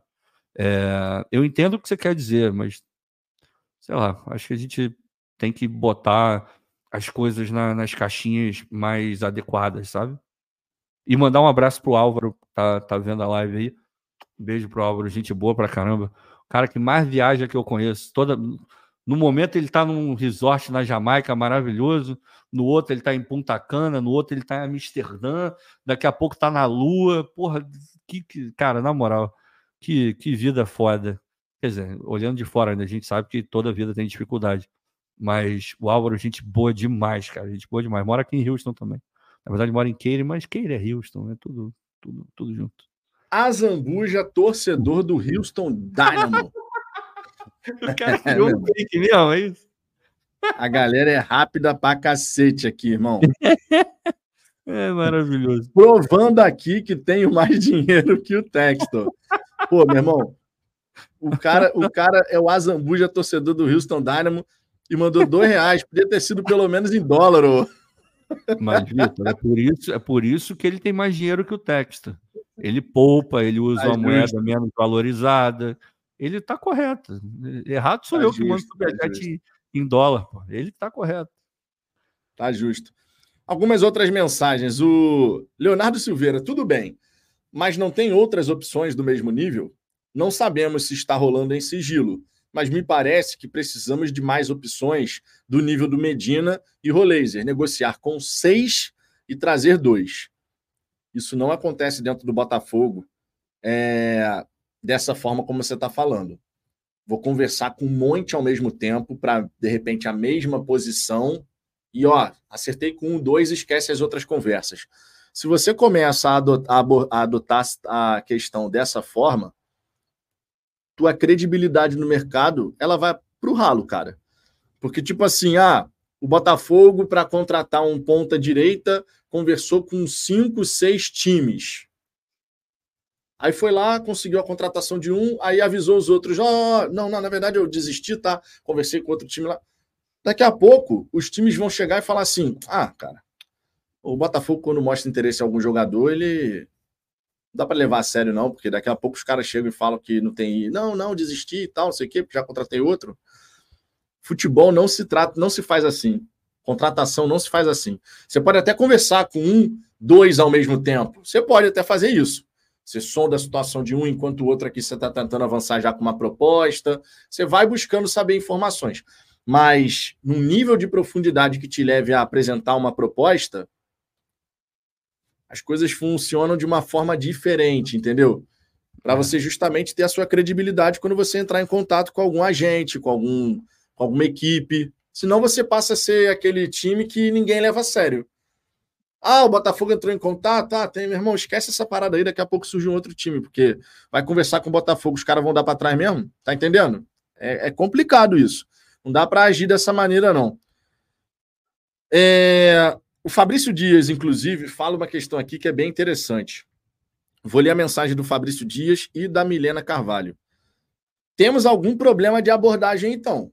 Só o dinheiro na mesa não está parecendo funcionar. Já a Milena escreve: quando compra um carro, é só dinheiro mesmo, Vitor. Você negocia, assina e você vai ver o carro. Se é bom mesmo. É um produto, afinal de contas. É um bem material, pronto. Você vai lá, paga o preço que está sendo cobrado e é seu. Sobre a abordagem, Ricardo, o que, que você tem a dizer sobre essa mensagem do Fabrício? Cara, é difícil, né? Um, um dos meus maiores medos é, é, que o Botafogo acabe virando aquele clube que os outros vão usar para conseguir um, um, um, negócio melhor, sabe? Porque a gente já viu isso acontecendo. Com o Reda foi mais ou menos assim, né? É, ficaram ali num doce danado, aumentando proposta, não sei o quê. No final, veio um clube da MLS e levou. Não no mesmo momento, mas levou. O Botafogo abandona e tal. Com Medina foi mais ou menos assim também. O mais ou menos não, foi totalmente assim, né? Porque o, o Riquelme usa o Botafogo para conseguir uma, uma proposta melhor.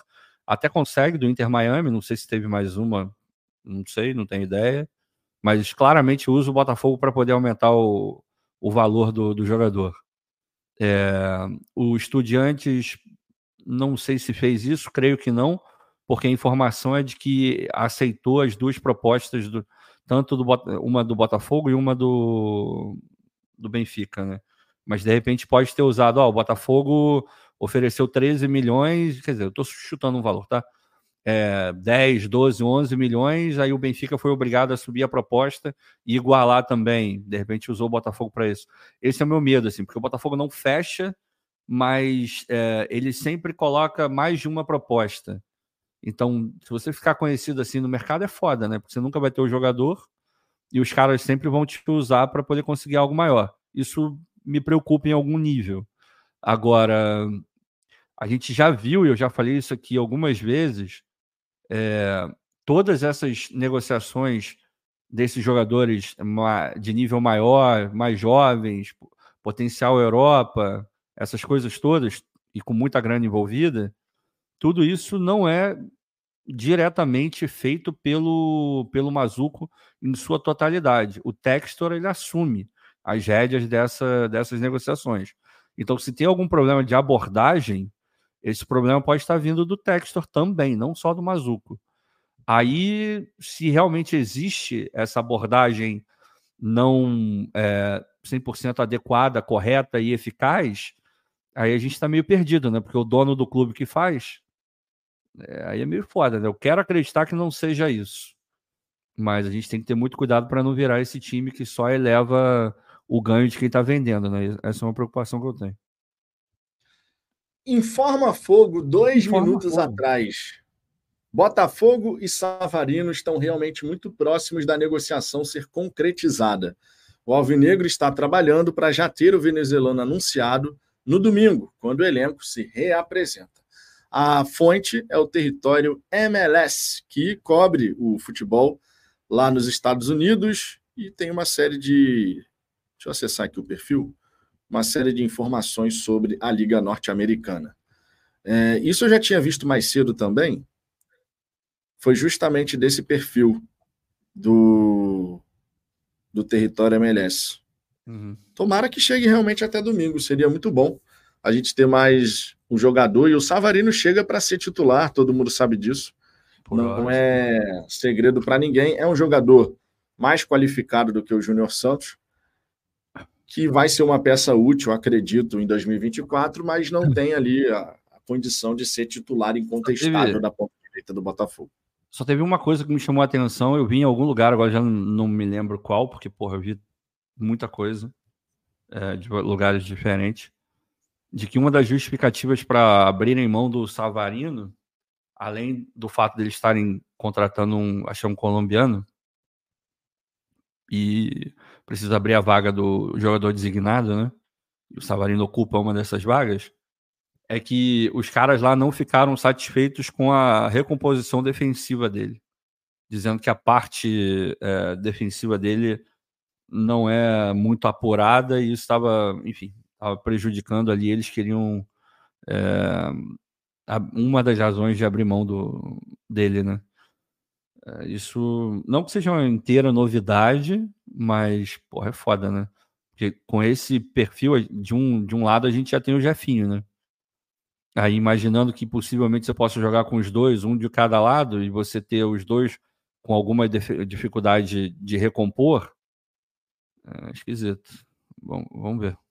É, a recomposição defensiva vai ter que ser muito bem trabalhada. Na real,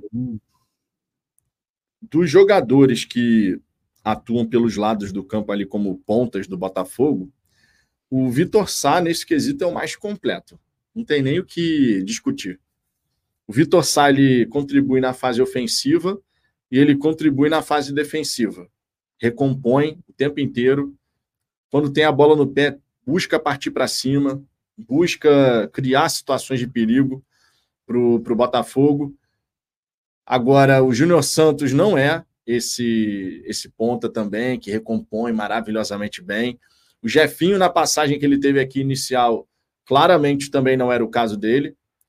E o Savarino, eu não me recordo como é que era no, no Atlético Mineiro, sendo muito honesto, não me recordo se ele fazia uma boa recomposição defensiva e tudo mais. Fato é, o Thiago Nunes vai ter que treinar muito bem a equipe, caso ele utilize essa formação do 4-2-3-1, 4-3-3, enfim, chame como quiser. Ele vai ter que treinar muito bem, porque dobra de marcação pelos corredores laterais é absolutamente essencial e muitas vezes foi o que nos ferrou nessa reta final do Campeonato Brasileiro. Muitas vezes. Foram vários os lances em jogadas pelos corredores laterais que o Botafogo acabou levando um gol. Então isso tem que ser muito bem trabalhado para a gente não, não repetir os erros do, de um passado recente. É vero. É, deixa eu ver aqui o LPJ. Temos alguma contratação para substituir o Medina? Cara, o que a gente ficou sabendo hoje foi uma informação até do Matheus Medeiros, é que o Medina é página virada e que o Botafogo já tem um outro jogador no radar. Nome desse jogador, até agora, não foi revelado em nenhum veículo. Então vamos ter que aguardar para saber como que vai ficar essa situação aí do novo alvo do Botafogo, o novo plano A, vamos botar dessa maneira. É. O Luiz Felipe, Ricardo de boa, o método não me interessa, quero ser campeão. Vários times fazem isso ou fazem aquilo, mas o que vale mesmo é o campeonato. Vide 95. É, assim, é, eu, eu concordo que a gente precisa ser campeão acima de qualquer coisa, assim. É, a gente precisa tirar esse peso, né? Que a gente acreditou que ia diminuir na última temporada e só fez aumentar. A verdade é essa. E, e essa é uma das coisas que eu mais lamento de ter perdido o título. Porque ano passado a gente estava conseguindo reverter uma série de, de, de, torcedores que sempre foram muito pessimistas e, e, que não se colocavam no lugar de acreditar no que o Botafogo poderia ser competitivo e ganhar de qualquer um e ganhar um campeonato brasileiro, que é dificílimo de ganhar. A gente estava conseguindo converter essas pessoas, né? E, e no final acabou todo mundo é, indo pela, pela avenida do pessimismo. E, e, eu me incluo um pouco nisso também, no sentido de, cara, mesmo se o Botafogo fizer, ao invés de fazer 47 pontos, fizer 50 no, no próximo campeonato, eu vou ficar desconfiado. Eu vou falar, pô, tá, beleza, mas só vou comemorar na, porra, depois que o juiz apitar o último jogo. Até lá, eu acho que o Botafogo pode perder mesmo se tiver 30 pontos na frente. E, porra, eu odeio pensar desse jeito, porque eu, eu não sou esse cara, mas infelizmente, até na gente que, que já estava um pouco mais avançado nessa coisa de ser mais é, otimista com relação a, a, resultado, a gente deu andou algumas casas é, para trás, né? Então isso é muito ruim. Agora, eu entendo o que você está falando, super entendo que o método não interessa nem nada. Só que enfim, no, na, na realidade, no, no profissional ali, a gente, eu posso pensar isso, você pode pensar isso, mas lá dentro eles certamente não pensam assim. Tudo tem um motivo, tudo tem uma razão e, e as coisas seguem um, um rito. O Texel já falou, mais de uma vez, inclusive. Meu pensamento é, era começar a competir em alto nível para ganhar campeonato grande lá em 2025.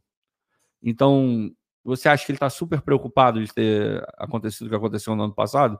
Ele deve estar tá mordido, deve estar tá chateado pra caramba, mas em termos de mudar pensamento, de, de dar uma, guinada, dar uns 180 graus na, na SAF, cara, ele não vai fazer isso, ele já está mostrando que não vai fazer isso. Alguém pode imaginar, ele está fazendo, porque ele não contratou ninguém grande, pagando muito dinheiro na última janela, e nessa ele está botando 10, cara, ele está seguindo com o planejamento dele. O que ele está fazendo foi o que ele fez lá atrás com o Patrick de Paula, por exemplo. Botou 33 milhões, um jogador que era claramente para poder jogar no Botafogo um tempo e revender para a Europa. E isso não veio da minha boca, veio da boca do Textor na primeira live grande que ele fez aqui, inclusive. Eu lembro muito bem, a gente estava falando do Matheus Nascimento, é, de revenda, porque estava ali naquela, naquela época de renovar contrato e tal. Tá, faltava algum, sei lá, seis meses, um ano para renovar, para acabar o, o contrato, teve uma pergunta sobre o Matheus, e ele falou de vender para a Europa, né, né, e eu perguntei, pô, o Patrick é o mesmo, a mesma coisa, né? Aí ele falou, é exatamente o mesmo caso. Então, é, é, o negócio era comprar para vender depois de um tempo. Então, esse é o modelo, assim. É, tudo tem um propósito dentro da SAF do Botafogo. Não quer dizer que eles vão acertar 100% to, é, a todo tempo. Agora, a gente pode pensar, mas lá dentro eles pensam diferente. Por isso que muitas das vezes a, a expectativa do torcedor ela acaba não encaixando com a expectativa da SAF. E isso é foda, porque o ideal é que todo mundo tivesse na mesma página. É, mas é difícil, né? Porque a expectativa do torcedor é lá no alto para ontem. E a, a, do Textor é a cada temporada subir um pouquinho até chegar lá no alto, mas daqui a dois, três, quatro, cinco anos. É complicado. Ah, isso daí faz toda a diferença. Essa discrepância entre a expectativa da arquibancada e aquilo que o Textor pensa de construção ah, é. a médio e longo prazo. Irmão, essa junto. discrepância não anda não junto anda mesmo. Mas não, não anda e jamais vai andar. Jamais vai andar. Porque o torcedor ele vai estar sempre naquela coisa do para ontem, para ontem, para ontem. E de repente o Textor vai estar com toda a calma do mundo fazendo aquilo que ele acredita que é o melhor, lembrando para o investimento dele. Essa é uma grande diferença. O Textor se envolveu com o Botafogo, gosta do Botafogo? Eu acredito que sim. Se você comparar a relação que ele tem com o Botafogo, Crystal Palace, Lyon, Molenbeek, dá para perceber que a relação com o Botafogo Não, ela é diferente. Completamente diferente. Mas a gente nunca pode perder de vista que o Textor, ele não é torcedor. O Textor, ele é um sócio majoritário que assumiu um compromisso ali contratual de fazer os aportes, de fazer o Botafogo sair do buraco que se encontrava, para se tornar competitivo novamente. Mas ele jamais vai perder de vista o lado financeiro da operação. Até onde ele pode ir e até onde faz sentido ele é, ir. O bolso dele, né, Vitor? Tudo isso Exato, que está acontecendo pô. no Botafogo, é, hoje é, um pouco menos, mas é um pouco mesmo, porque a gente já consegue gerar receitas que a gente não gerava antes. Lembrando que quando o Texor assume, a gente não tinha é, nada de premiação de brasileiro, porque a gente estava vindo da Série B, televisão, a gente sofreu penhora um monte de merda que tinha acontecido, é, patrocínio, vocês sabem como é que era, no final ali veio a, veio a Blaze e tal, não sei o quê. É, mas bilheteria também nada demais. Esse ano ele conseguiu ver algumas outras receitas, mas mesmo assim, tudo isso que está acontecendo com o Botafogo só está acontecendo por conta do dinheiro dele, cara.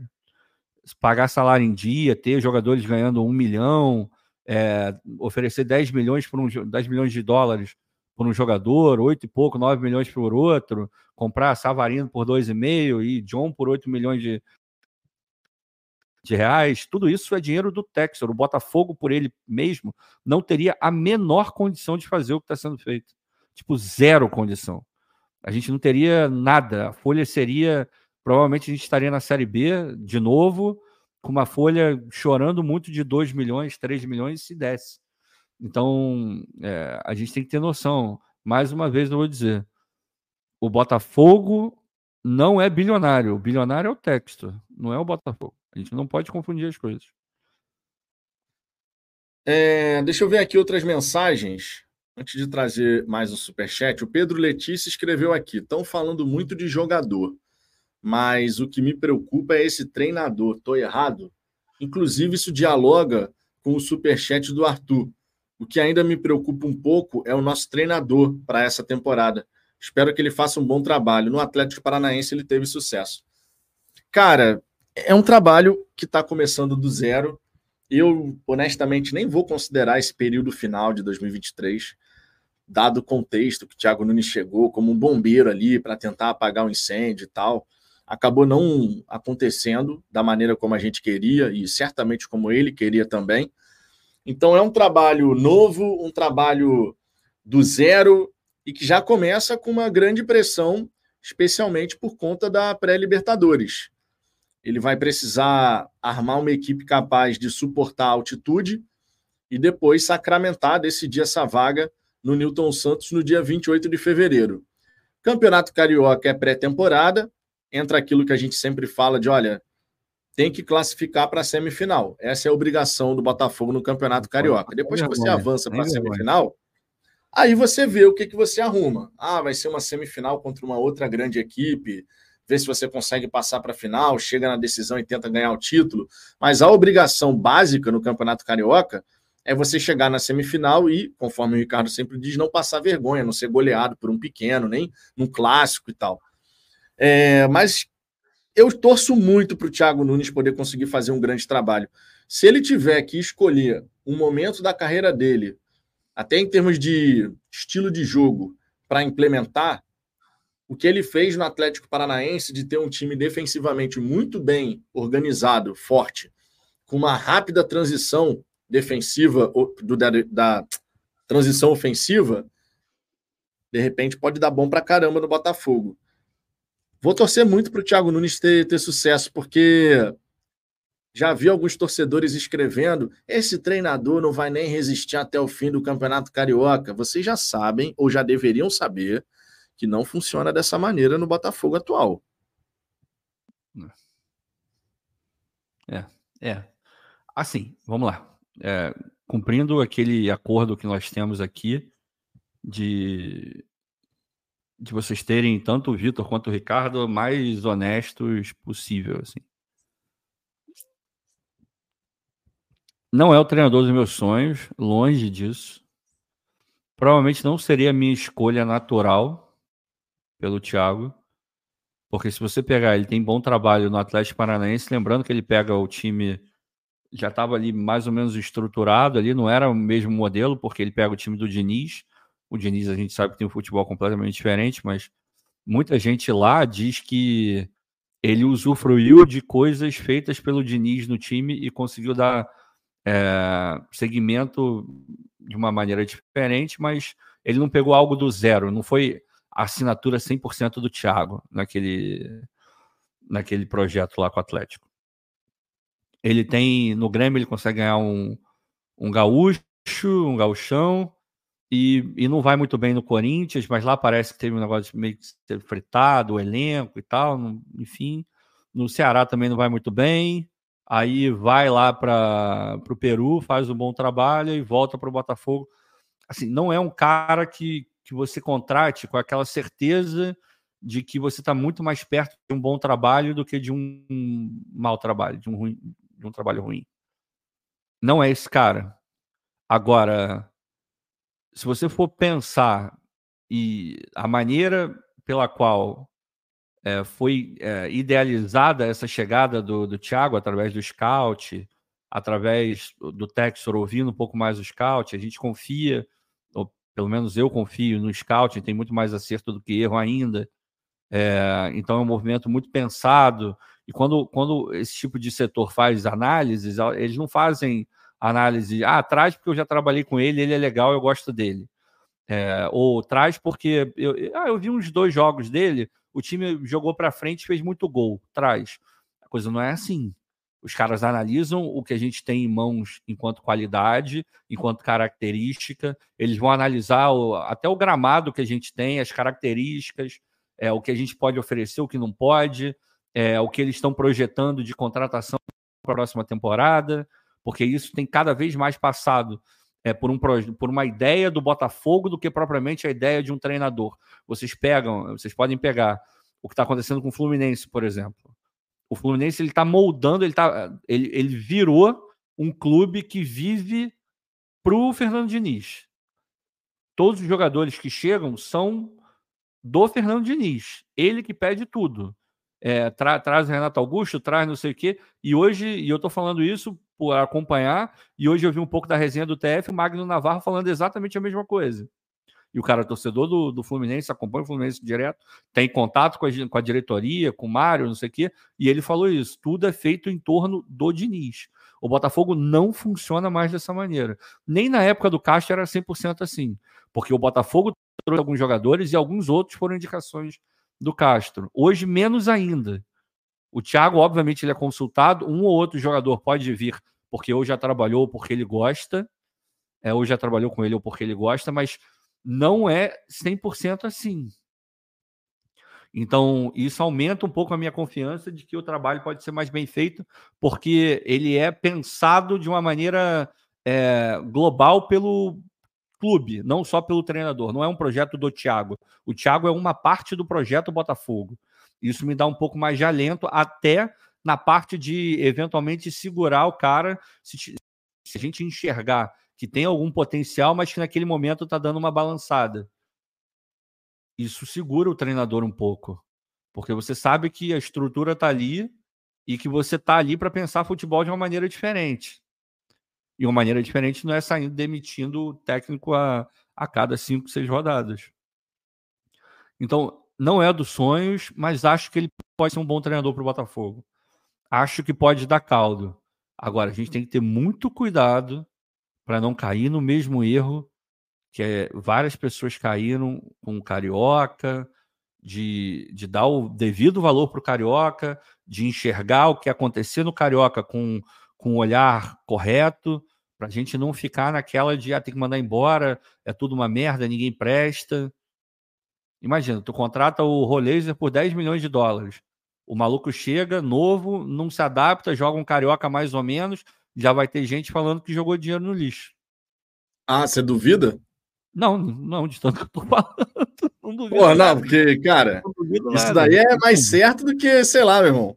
É foda, é foda. nem dúvida em relação a isso. É, pois é, a gente tem que ter muito cuidado com essas coisas, assim. É, e aquela coisa que eu sempre falo a gente tem que evoluir enquanto torcedor. Torcer para uma SAF não é a mesma coisa que torcer para um clube associativo. A gente tem que aprender com o que passou, senão não adianta nada. Senão o que a gente vai tirar de 2023? Quase nada. Coisas boas aconteceram, mas a gente, o principal ensinamento vai vir que a gente fez errado. Para a gente mudar e tentar acertar. Tem que olhar dessa maneira. Se não olhar, cara, se não olhar assim, ferrou. É, deixa eu trazer aqui outras mensagens. Em primeiro lugar, trazer a mensagem aqui do Léo Nunes. Fala, Vitor e Ricardo. Eu não gostaria do Thiago à frente do projeto. Queria um sul-americano ou europeu, mesmo que demande tempo. Cara, o que o Ricardo falou aqui é uma grande, uma grande verdade. Quando surgiu no noticiário do Botafogo de que a gente estava acertando com o Thiago Nunes, eu imagino que tenha sido uma surpresa para nove a cada dez torcedores do Botafogo, se não a totalidade da galera. Eu nem lembrava do Thiago Nunes não. como uma alternativa para chegar no Botafogo. De verdade. Nem lembrava. E também não seria o nome que eu escolheria. Tanto é que quando a gente conversava aqui, pô, e para 2024, quem vai ser o treinador do Botafogo? Os nomes que apareciam aqui de maneira esmagadora eram o Voivoda e o Pedro Caixinha. Esses eram os dois nomes esmagadores aqui um sul-americano, um europeu. Dois caras, contudo, que já demonstraram uma boa capacidade no futebol brasileiro. Thiago Nunes sequer poderia aparecer no radar. Dessa vez, diferente do que foi feito com o Castro e com o Bruno Lage, dessa vez é um treinador que chega com a anuência do scout e do departamento de futebol. O John Textor assinou embaixo aí a escolha do departamento de futebol. Com o Castro e com o Laje, a escolha foi dele. O Mazuco, o Scout, não teve nada a ver com isso. Absolutamente nada a ver.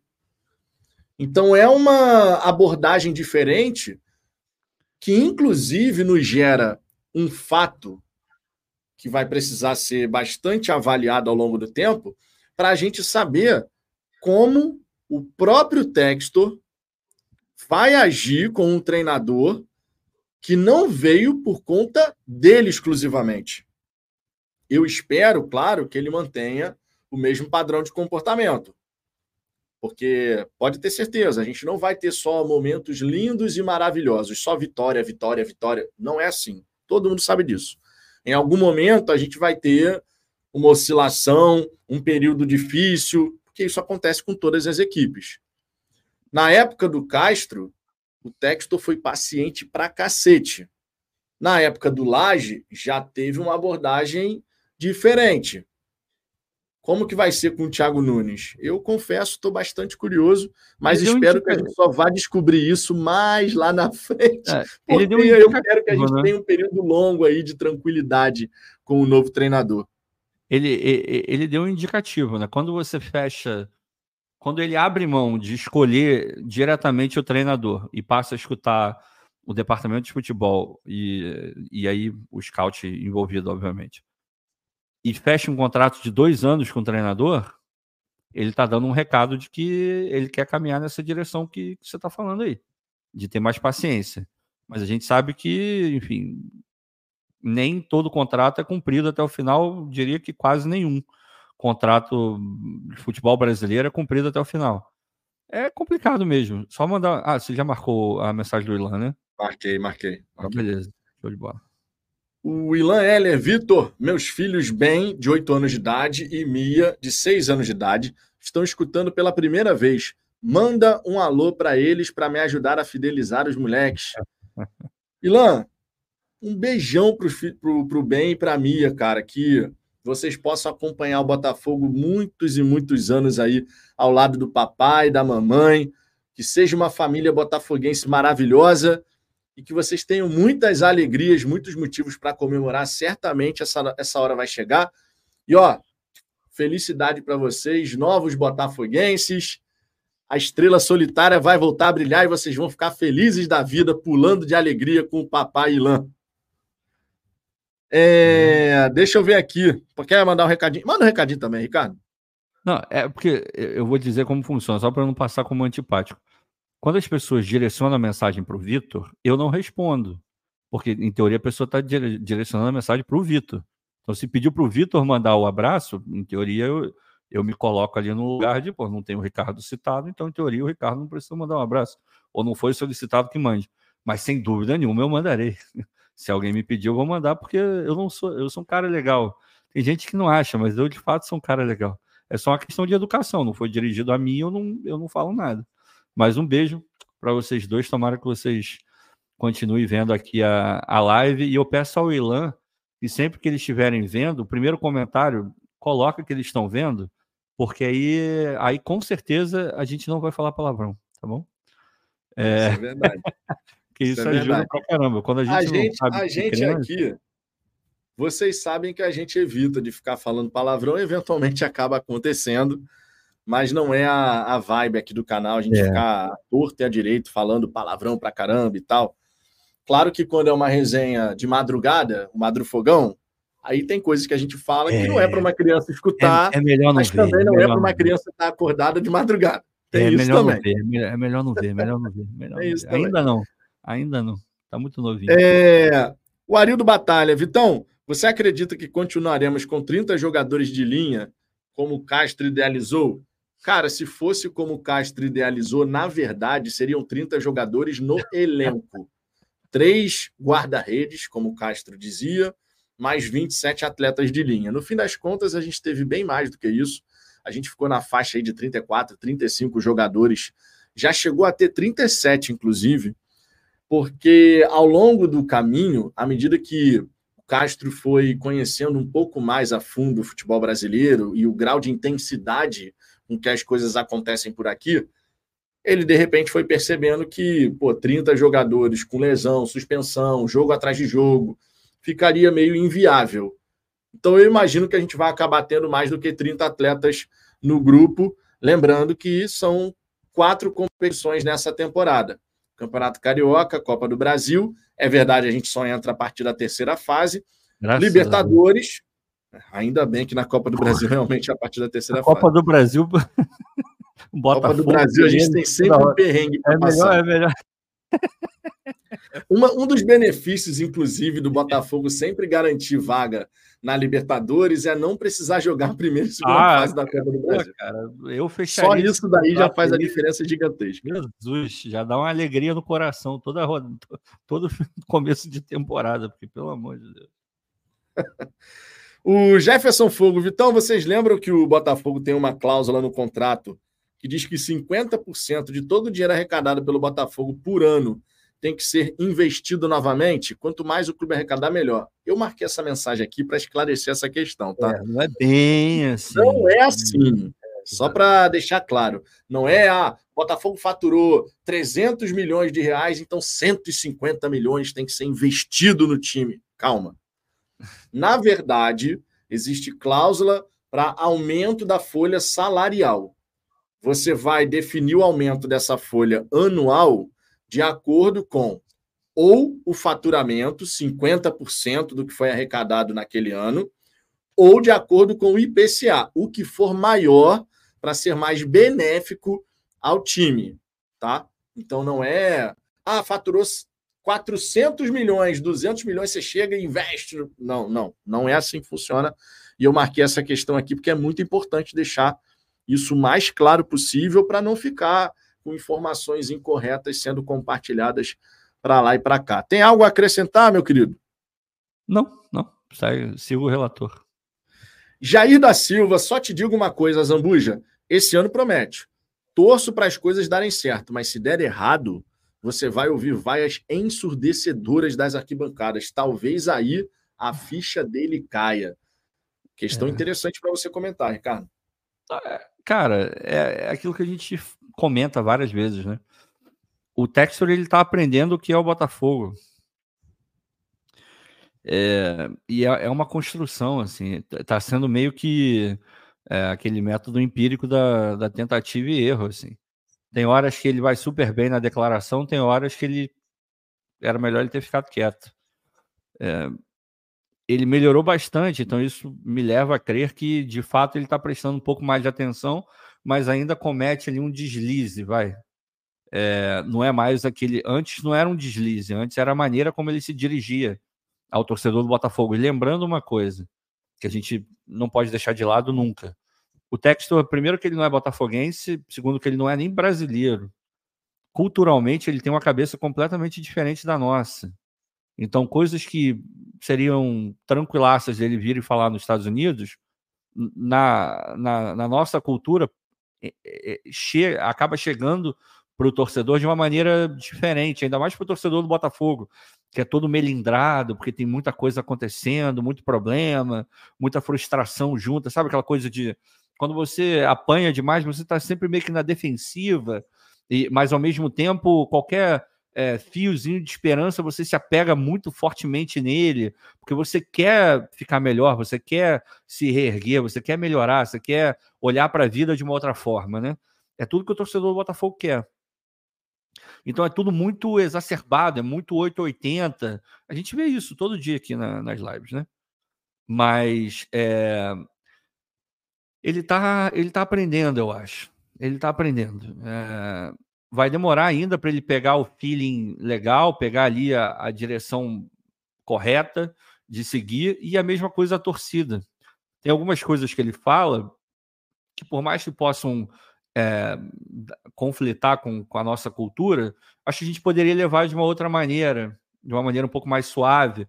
Mas aí entra o que eu acabei de falar. A gente, o Botafoguense, ele é, ele é muito pesado, sabe? Ele é muito é, machucado, tem, muita, tem muito trauma envolvido no ato de ser botafoguense, né? Tem muita alegria, tem muita alegria no sentido de você encontrar os seus irmãos de camisa, aquele clima antes do jogo, você que não mora no Rio de Janeiro se encontra com, com familiares, com amigos, é, colegas de trabalho que torcem para o Botafogo para ver o jogo, tem essa parte que é muito legal, talvez a mais legal é, de todas. Isso até se o Botafogo fosse campeoníssimo, ainda seria a parte mais legal, para mim, pelo menos. Mas a gente a gente está num processo de ainda, né? Já vai, vai para o terceiro ano, está muito recente tá todo mundo se conhecendo, todo mundo se acomodando, entende? Então, é, é foda, cara. Essa sintonia fina, ela vem com o tempo, desde que as duas partes queiram chegar nesse estágio, porque se uma delas não quiser, aí complica tudo. É... Meu glorioso Carlos César Silva, mande um e-mail para falafogão.gmail.com. Beleza? Fico na guarda do seu contato aí. É, Paulo Daniotti, agora que passou o período da raiva, hoje surgiu o interesse do Grêmio no Massal. Vocês topam correr o risco de reforçar o concorrente? Eu falei uh. sobre isso na resenha do almoço. É, só dá para você pensar em negociar o Massal se você tiver um lateral esquerdo engatilhado. É a única possibilidade. Se você não tiver um lateral esquerdo engatilhado, não existe a menor chance de você simplesmente ficar com o Hugo como uma alternativa prioritária e primária ali para a nossa lateral esquerda. Vocês já imaginaram você ir para a pré-Libertadores na altitude só tendo o Hugo como alternativa na esquerda? Não dá, né? Vamos combinar. Porra, não vai nem ter começado o jogo, ele já vai estar tá cansado. É... Cara, tem, tem um outro, tem uma outra coisa aí nessa, nessa história também. O que você falou, obviamente, mas tem um componente. Achar lateral é muito difícil, né? A gente sabe que é complicadíssimo achar lateral. E, e, e tem sido, pelo menos para mim, não sei se vocês estão tendo a mesma dificuldade. Eu acho que alguns não estão tendo porque simplesmente adotaram o todo mundo é uma merda e eu quero que todo mundo vá embora. Aí realmente é mais tranquilo. Mas se você quiser olhar por um outro prisma, enfim, mais perto daquilo que o Botafogo provavelmente está pensando, depende também da versão que a gente vai ter do Marçal, cara. Imagina que, você, que a gente está falando de um Marçal muito próximo, ou igual, ou até melhor, vai saber, do Marçal de 2022. Aí você pega esse cara e joga ele pro Grêmio. Pô, tu tá dando um baita de um reforço pro Grêmio. Agora, ah, é o Marçal do segundo turno, ou, ou o Marçal do, do ano inteiro, vai, da última temporada, 2023. Aí beleza, aí, aí entra no que você falou. Traz outro, é, é, é tipo, é entrada e saída. Entra um jogador novo, você manda o Marçal para lá. Tudo bem. Agora, qual é a... a gente não tem certeza de qual Marçal que vai vir, cara, para essa próxima temporada. E é difícil achar lateral. Se o Marçal for uma boa versão do Marçal e a gente mandar ele pro Grêmio, a gente vai lamentar demais. É, é, e vale lembrar, né, Ricardo? Aí é o Renato Gaúcho, ele normalmente consegue recuperar Recupera. esses atletas. Pô, se o Renato tá de olho, é, algum planejamento ele já deve ter, ele já é. pode ter conversado informalmente com o Marçal, lembrando que o Marçal é muito amigo do Rafael, que é irmão do Fábio, que joga no, no Grêmio, então esse contato pode ter existido facilmente. Aqui eu não estou falando que existiu ou não existiu, não estou falando nada disso, mas pode ter existido. Então, o, o, Renato Gaúcho normalmente ele, ele não dá assim é, tiro muito na água, não nesse tipo de coisa de recuperar jogador. Ele tentou agora com o Luan e não conseguiu, mas o Luan é um caso extremo, é, pelo que a gente está vendo, né? Vamos ver. É, a minha dúvida reside no fato de não termos certeza de qual Marçal que vai se apresentar. De repente você segura um Marçal ali para um primeiro momento, porque já no Carioca, Libertadores, a gente já vai ter uma ideia de qual Marçal que, que a gente vai ter. Aí, se for o caso, aí um pouco mais lá na frente a gente tenta um outro lateral esquerdo, não sei. A merda é que é, a gente vai estar muito próximo. É, a, a, janela ela fecha num período muito é, incipiente ainda, né? Isso é um problema. E, e, depois você vai ter que continuar com ele, não vai ter jeito, mesmo se ele estiver mal. É, é uma decisão muito complicada, cara. Quem está lá dentro, eu, eu, realmente não sei o que eles estão pensando a respeito do Marçal. Ao que tudo indica, eles estão imaginando começar o ano com Marçal e Hugo, né? É... Sim. Enfim, vamos ver. Eles devem estar apostando que a gente vai ter um Marçal melhor do que o da última temporada, porque pior é. Aí realmente. É, pior é difícil. É... Minha gente, quem não deixou o like, por gentileza, fecha a barrinha do chat aí rapidinho, deixa o like. A gente está quase ultrapassando a marca aqui dos 900 likes nessa resenha. E vocês sabem que o YouTube avalia muito essa situação, quantos likes um conteúdo recebe e tal. Então, se você ainda não deixou o seu like, por gentileza, faça isso agora e aproveite, inclusive, verifique também se você está com a sua inscrição ativa aqui no Fala Fogão. Nesse momento, nós somos, 30, nós somos 37.485 inscritos, então estamos quase ultrapassando a barreira dos 37.500. Estamos caminhando em direção aos 38 mil. Nossa próxima mensagem é do Pedro Miguel Braga. O homem ficou revoltado aqui. E eu faço só uma é. observação, Pedrão. Não é perseguição, não é porque a gente não quer ler as suas mensagens, não tem nada disso, tá? A gente está tentando trazer várias e várias mensagens, de vez em quando pinta algum superchat, aí vem para a tela porque tem prioridade. Então, às vezes, você manda uma mensagem, ela passa, vai lá para cima, mas aqui a gente vai ler uma mensagem sua. Fique tranquilo, calma. Ricardo, não Eu... temos de procurar treinador dos sonhos. Lembra do fracassado ataque dos sonhos do Flamengo? Precisamos de um treinador pesquisado, estudado, como foi o Thiago Nunes pela SAF Botafogo. Ah, é, é porque você tá, tá levando muito ali fazendo uma, uma interpretação muito literal do que eu falei. É, é claro que treinador dos sonhos é uma figura, né? Você cria uma imagem de treinador dos sonhos. É, se você me perguntar qual é o meu treinador dos sonhos, talvez não saiba nem te responder. Então é só uma, uma forma de falar. É... De novo, eu confio no que o scout está fazendo. E se os caras olharam, analisaram tudo que eu tenho certeza que eles analisaram, chegaram à conclusão que o Thiago é um bom nome, pô, cara, eu vou apoiar o Thiago.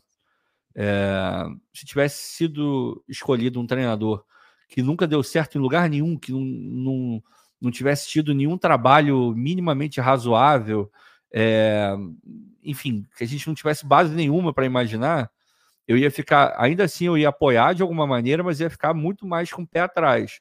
Se viesse um, um cara, sei lá, um treinador desconhecido, é, não foi o caso. Então, o Thiago eu vou apoiar. Agora, treinador dos sonhos, eu não sei nem qual seria, tirando os óbvios, né?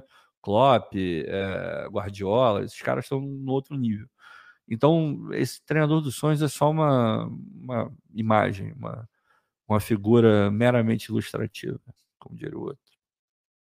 Jairomar Araújo. O homem mandou aqui o seguinte, ó.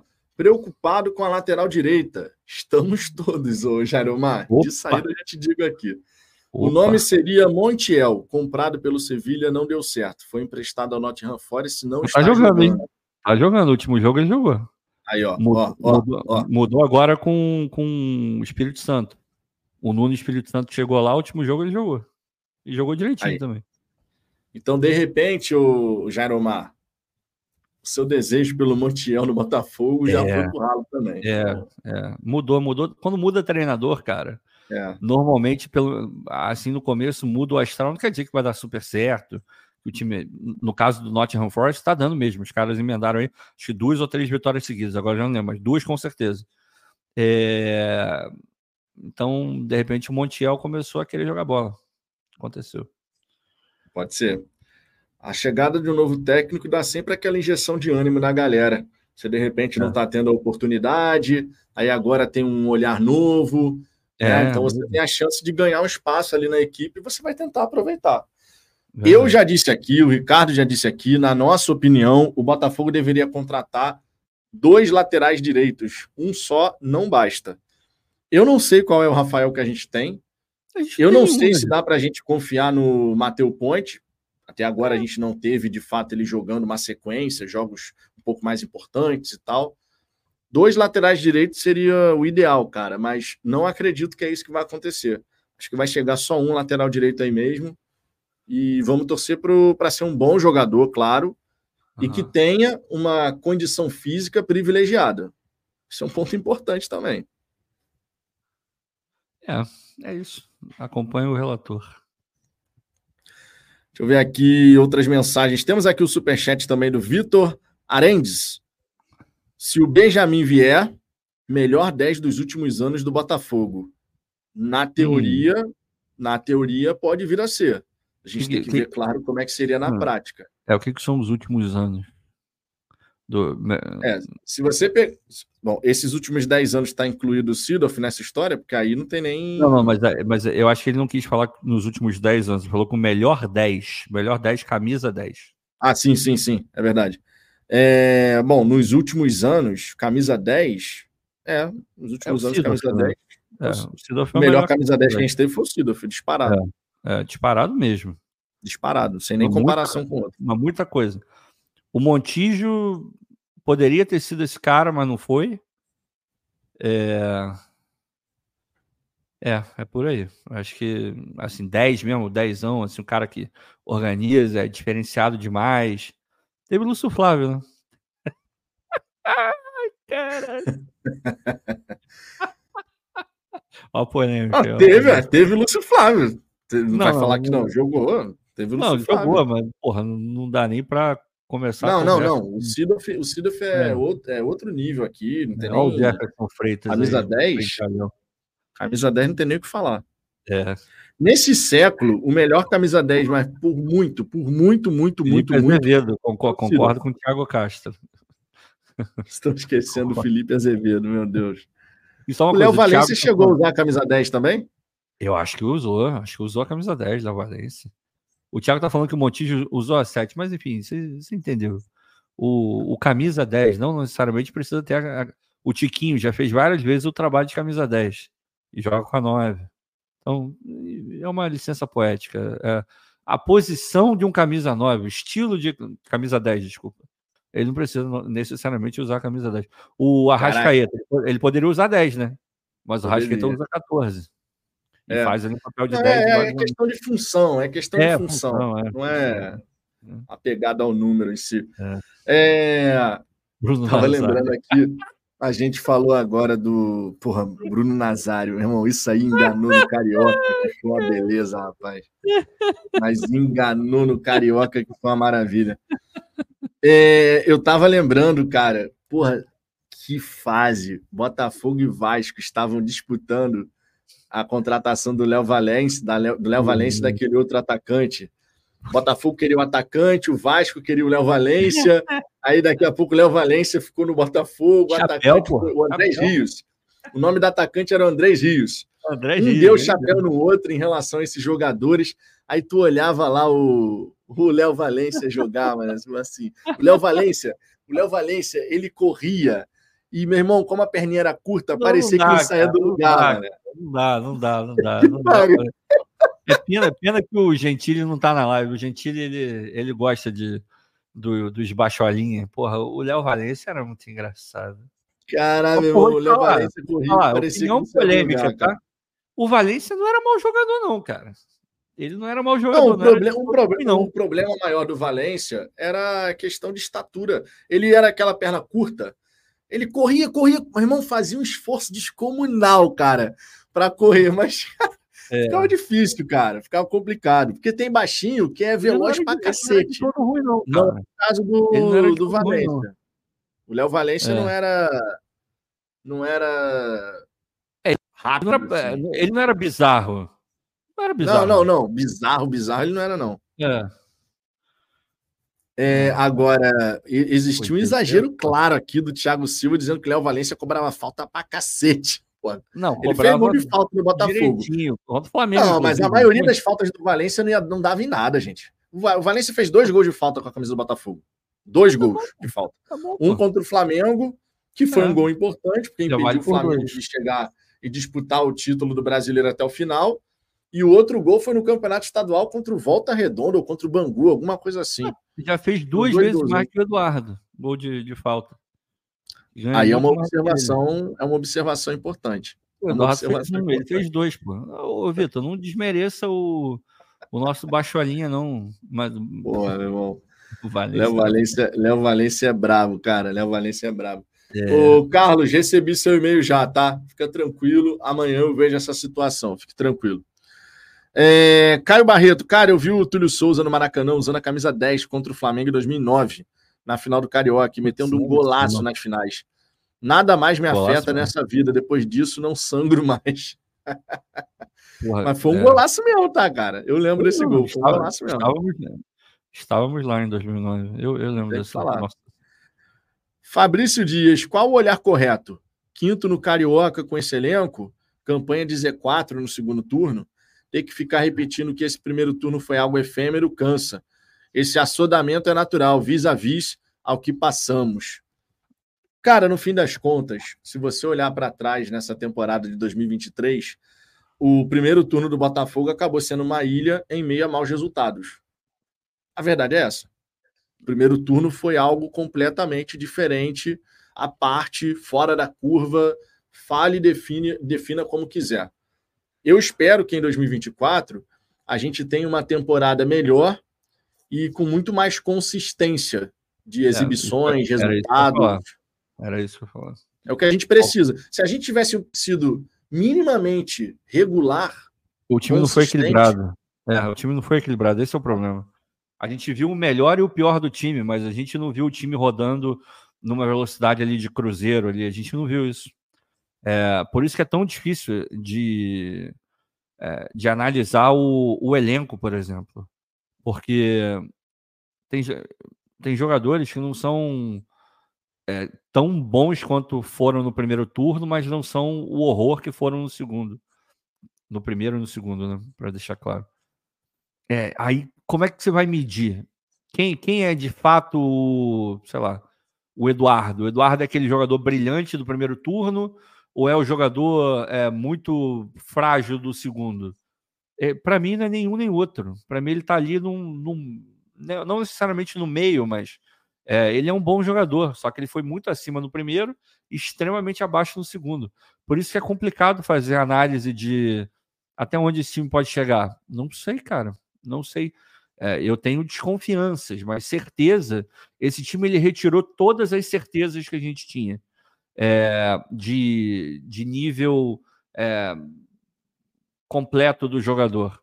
Você pode vir aqui e afirmar, pô, o Tiquinho é um excelente jogador. Isso eu acho que a gente ainda pode afirmar. Mas o Tiquinho é excelente naquele nível de, de fazer um gol atrás do outro, de ser um cara que joga e faz o time jogar o tempo inteiro, de ser extremamente decisivo. Eu não sei se ele é aquele jogador, mas eu tenho certeza que ele é excelente, que ele não é a fase final que ele mostrou no, no último brasileiro. É complicado, cara. Por isso que eu, eu falei assim: quem tá lá internamente, a parte boa é que eles têm mais coisas para julgar. Eles têm mais informações do que a gente jamais vai ter. É, isso ajuda certamente a ter algo mais equilibrado no, no pensamento. Mas ainda assim é uma tarefa muito complicada, cara. Muito complicada que o Thiago Nunes tenha muito êxito no Opa. trabalho que ele vai realizar. De verdade. É, o Paulo Ricardo, rapaz, meu glorioso Se Paulo Ricardo. ia ser assim, tudo. É. Não, pera, eu, vou, eu, vou, até ficar quieto agora, pô. É porque. É, é, é muito talento, cara. Não, repete aí, ó. Repete Não, agora aí. Já foi, agora já foi, agora já foi. Agora já foi. O momento lembrei, passou. Lembrei, passou lembrei, momento. É, é porque eu lembrei da Manuela, tô com saudade dela. Aí e ela ela escutou isso um milhão de vezes essa música do Paulo Ricardo, mas enfim, vamos lá. O Paulo Ricardo escreveu aqui. Pô. Ô, Paulo Ricardo, você tá meio desatualizado aí das notícias do Botafogo, Paulo Ricardo. Porra, é um Se... homem abençoado. Eu queria ser ele. É. O Paulo Ricardo escreveu aqui. Se, a, se, se a gente uhum. pegar o time que tem altitude, ferrou. Vamos passar é. perrengue. É. Não é uma questão de si. É só Não, questão de pegar, quem. É. é. vai pegar, é. é. Ou Aurora ou Melgar.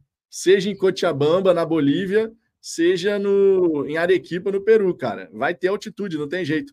E as duas altitudes são bem próximas. Uma é acima de 2.300, a outra é acima de 2.500. Então, assim, vai ter altitude, não, não tem jeito, cara. Realmente não Mas, tem jeito, não, vai ter bem, altitude. Tudo bem, de fato a gente tem essas duas, duas opções. Mas você prefere o quê? A Cochabamba ou o Peru? O que, que você prefere? Olha ele, cara. Ricardo, Ricardo, são meia-noite e 29, aí você se, você se aproveita do horário. É uma pergunta, uma você pergunta se séria. aproveita do horário. Por favor, por favor. Eu espero, eu espero que o Ben e a Mia já estejam dormindo. Não, já estão dormindo, já estão, já estão dormindo. E se é... não estiverem, tá errado, hein, Ilan? Se não estiverem dormindo, tá errado. séria, cara. Ô, Vitor, não desvirtue. Não tem um negócio sério, um negócio de, pô, duas cidades que o Botafogo pode jogar, pô. Arequipa, de irmão. Arequipa é a cidade branca. Já pesquisou sobre Arequipa? Eu já pesquisei Não. porque já pesquisei porque quando eu queria viajar lá para Lima, é, Machu Picchu e tudo mais, Cusco, é, eu acabei vendo sobre Arequipa. É um destino que é bem avaliado lá no Peru, a, a Cidade Branca. E tem uns passeios bem maneiros lá, cara. Bem é, maneiros lá pela, pela, pelas montanhas e tal, é bem, bem bacana. Depois vale a pena pesquisar, hein? Depois vale a pena pesquisar. Vocês que estão pensando em viajar, dia que forem lá para o Peru, tem Lima, que é culinária, cultura, culinária especialmente, Machu Picchu, que, porra, meu irmão, paisagem deslumbrante, imagina, tá lá em Machu Picchu, deve ser uma coisa sensacional. Cusco, que é história, artesanato, Arequipa, que tem essa questão da, da cidade branca, né? Tudo pintadinho lá de branco e tal. Cara, vale a pena, hein? Vale vai Arraial do Cabo, cara. Arraial do Cabo também é tudo. Também, também, tudo, também, tudo, pô. Arraial do, Cabo, Arraial do Cabo com praias belíssimas. É, a Cari é o Caribe aqui no Rio de Janeiro. O Luiz Felipe, sonho não sei, mas a volta do Cuca com um time decente, muito bem montado, acho que ficaria muito legal.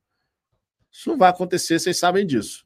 Ah, mas agora lá na Suíça, o processo, não sei o quê. Vocês sabem que não tem a menor chance do Cuca trabalhar no Botafogo. Simplesmente não tem. Então nem precisa ficar alimentando esperança e sonho em relação a isso. O Guilherme Lisboa, Bebeto foi um grande armador camisa 10 do Botafogo, do Fogão. Bebeto, que foi vice-campeão da Copa do Brasil com o Botafogo em 99, infelizmente. Infelizmente. Você já viu ele falando sobre, sobre isso? Foi a grande decepção da carreira dele. É, pô, é, é, é realmente. Você vê que ele não fala da boca para fora, né? Você vê que de fato, ainda hoje é um negócio que, que tipo, chateia ele, né? É, é, eu, eu, achei muito maneira. Não que eu, que eu fique feliz dele de ver alguém triste, a questão não é essa. Mas, é, de fato, você sente muita, pelo menos eu senti, né? Muita sinceridade nas palavras do, do Bebeto. Aí, ó, o Ilan disse que os filhos dele não estão dormindo porque são oito e meia da noite em Phoenix, Arizona. Putz, ele mora no Arizona. I'm so mora sorry about that. I didn't know that. Sorry. Sorry. Caralho aí. Valeu a pena pra cacete esse período que você passou na WhatsApp, hein? Ah, Valeu a pena, hein, Ricardo? Valeu a pena, pô. Yeah, I know, I know, I know. o... Deixa eu ver aqui mais uma mensagem, Rafael Vitor. O time não era tão bom como no primeiro turno, mas não era tão ruim como no segundo. Acho que o real nível do time é aquele aqueles 14 jogos no Brasileiro de 2022, desde a estreia do Tiquinho. Cara, se o time do Botafogo for, se esse for o real time do Botafogo, digamos assim, 61% de aproveitamento, tá ótimo, porque 61% de aproveitamento você tá na briga lá em cima, pô. É, você tá cara. o tempo inteiro na briga lá em cima o G4 e tudo mais. E eventualmente você pode dar uma beliscada ali para buscar uma taça. Não. É. Vamos ver, cara, tem tanta coisa que precisa acontecer em 2024, mas tanta coisa. O principal é o encaixe do trabalho do treinador e da comissão técnica. Que o Ed Carlos mande bem pra caramba na preparação física dos jogadores, que o Thiago Nunes faça um trabalho tático de, sabe, encaixe das peças sensacional, que o departamento médico do Botafogo consiga é, recuperar os atletas que acabarem se lesionando, que o departamento de fisiologia sempre consiga extrair o máximo de dados de qualidade para poder municiar o treinador na tomada das suas decisões, que todos que estão envolvidos com o trabalho de preparação da equipe consigam estar no seu melhor e que os jogadores estejam preparados mentalmente, fisicamente, taticamente, tecnicamente ao longo de toda a temporada. Para ser é. campeão, o encaixe disso tudo tem que estar tá acontecendo constantemente. Não adianta só acontecer num dado período da temporada. Você tem que estar tá ali com um trabalho de excelência, mesmo que de vez em quando você possa dar uma rateada, mas que você volte rapidamente para o prumo. É a tal da consistência. Tem que ser um trabalho consistente em todos os níveis. Aí sim a gente vai ter capacidade para poder competir. E a gente já teve vários exemplos de equipes que não eram absurdas, espetaculares, mas que competiam muito bem. Por quê? Porque mostravam um nível de consistência sensacional. Simplesmente sensacional. É, o José Luiz, mande um salve para Juiz de Fora, a minha empresa.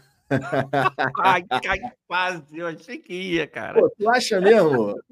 Tu acha mesmo, Ricardo, que eu ia cair nessa? Essa daí é antiga. Pô, pô. mas cair nessa daí é uma boa, cara. Né? É. Isso... É, é uma boa. Cair, cair nessa é empresa aí é uma... Agora, ó, não vamos esquecer da vez que você caiu na do Milan, o time B do Milan. Que eu ah, ah, não, não, não. foi essa do, do Milan? Milan? Foi essa do Milan? Eu não lembro é agora. Do Milan, é do Milan, é do Milan. Ah, estão pedindo para mandar aí. João Pessoa é, é de boa. João Pessoa, eu vou mandar. Ô, Ravelli, João Pessoa, eu, eu amo João Pessoa. Um beijo para João Pessoa. Que um pra... dia eu comprarei um apartamento em João Pessoa. Eu me amarro. Seria maneiro, seria maneiro. Já, já, é... já, inclusive, já andamos vendo. O Léo Souza, Cuca nos, des... nos desprezou várias vezes. Gente sem noção. Ah, é. Ainda teve isso. Ainda eu, teve não, isso. eu não sou tão forte quanto gente sem noção. Mas. É... Pô, o Cuca já foi, né? Essa história dele lá, para mim, não mudou absolutamente nada o que aconteceu. Essa questão de tirarem lá a condenação, é, para mim não mudou absolutamente nada. Eu, se pudesse não ver o Cuca no Botafogo nunca mais, eu assinaria esse contrato nesse exato momento.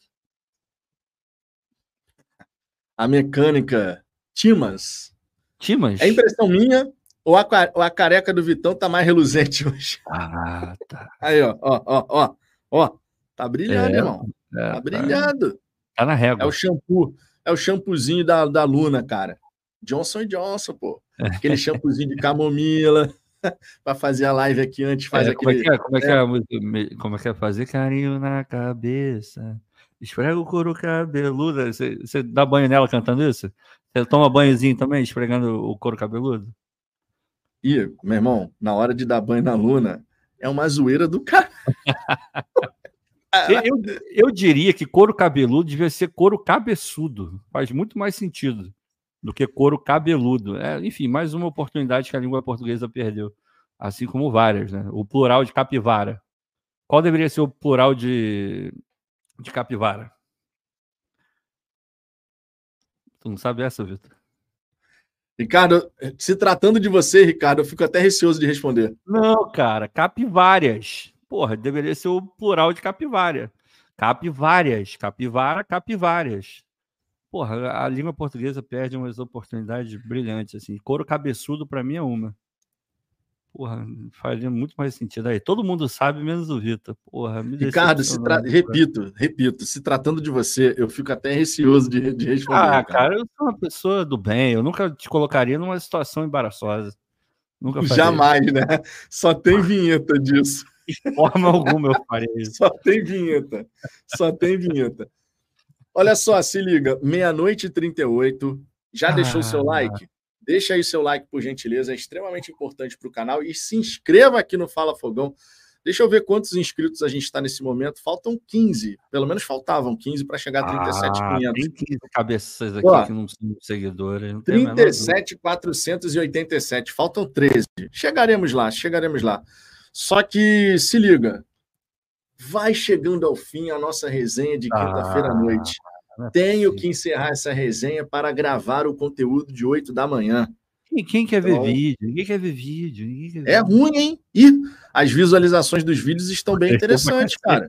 Não, eu, eu tô vendo que deu, deu, uma, deu uma aumentada boa no número de seguidor também. Deu, tá deu, dando, deu, tá, deu uma, fez uma diferença bacana, cara. Bacana mesmo. É porque tem muita gente que começou a acompanhar o Fala Fogão por conta dos vídeos lá atrás. E aí, quando passou a ser só live, muita gente deixou de acompanhar. Quando você volta com os vídeos, você acaba resgatando uma galera que não tem, de repente, tempo ou saco para acompanhar uma resenha, um conteúdo tão longo. É, tem a galera que não, tá em todas as lives, porra, se amarra, trocar ideia e tal. Tem gente que fica aqui, porra, a live inteira. Outra, outras, outras pessoas não. Então, os vídeos ajudam demais nisso. Eu costumo é. dizer o seguinte: para ganhar inscritos, um canal, assim, de forma mais acelerada, tem que ter vídeo. Não tem jeito. Começou a, come, voltou os vídeos, voltaram os vídeos aqui no Fala Fogão, voltou a aumentar o número de inscritos de forma mais acelerada. É impressionante isso. Sim, sim, sim. E olha só, só para encerrar aqui com uma mensagem bacana, nosso Pedro Miguel, quando eu estava falando aqui sobre tudo que tem que acontecer no Botafogo para a gente ter um ano vitorioso. O nosso Pedro Miguel escreveu: Vitor querido, você acaba de fazer uma oração completa para o Botafogo acerca do ano de 2024. Só resta dizer amém. Pô, irmão, de verdade, que as coisas realmente possam dar certo e que quando a gente tiver uma oscilação, rapidamente a gente volte para os trilhos. Pô, a nossa torcida merece muito uma, um momento de felicidade sustentado e uma taça, cara. Irmão, pro Ricardo dar essa. Ah, o Wiki de Fênix. Tu não tinha visto ainda, não? Tu não tinha visto ainda, não? Caralho, até Cavaleiro Vou soltar o Ave Fênix no azul. Eu já eu tinha visto essa daí. Cara. eu sou fãzaço do Ikki. Pra mim, é, ele, eu não sei, ele não é o meu favorito, não, porque eu ainda prefiro o Yoga. Mas, cara, o, Não, o Fênix era o meu cavaleiro dos o cavaleiro preferido. Não, ele, ele, é brabo pra cacete mesmo. Ele, ele era ele- fodão, pô. Não, ele é era fodão mesmo. Mas eu gosto do Yoga, eu gosto da, da, da história. É um cara. Aí, aí, aí. Sou imune à ave fênix.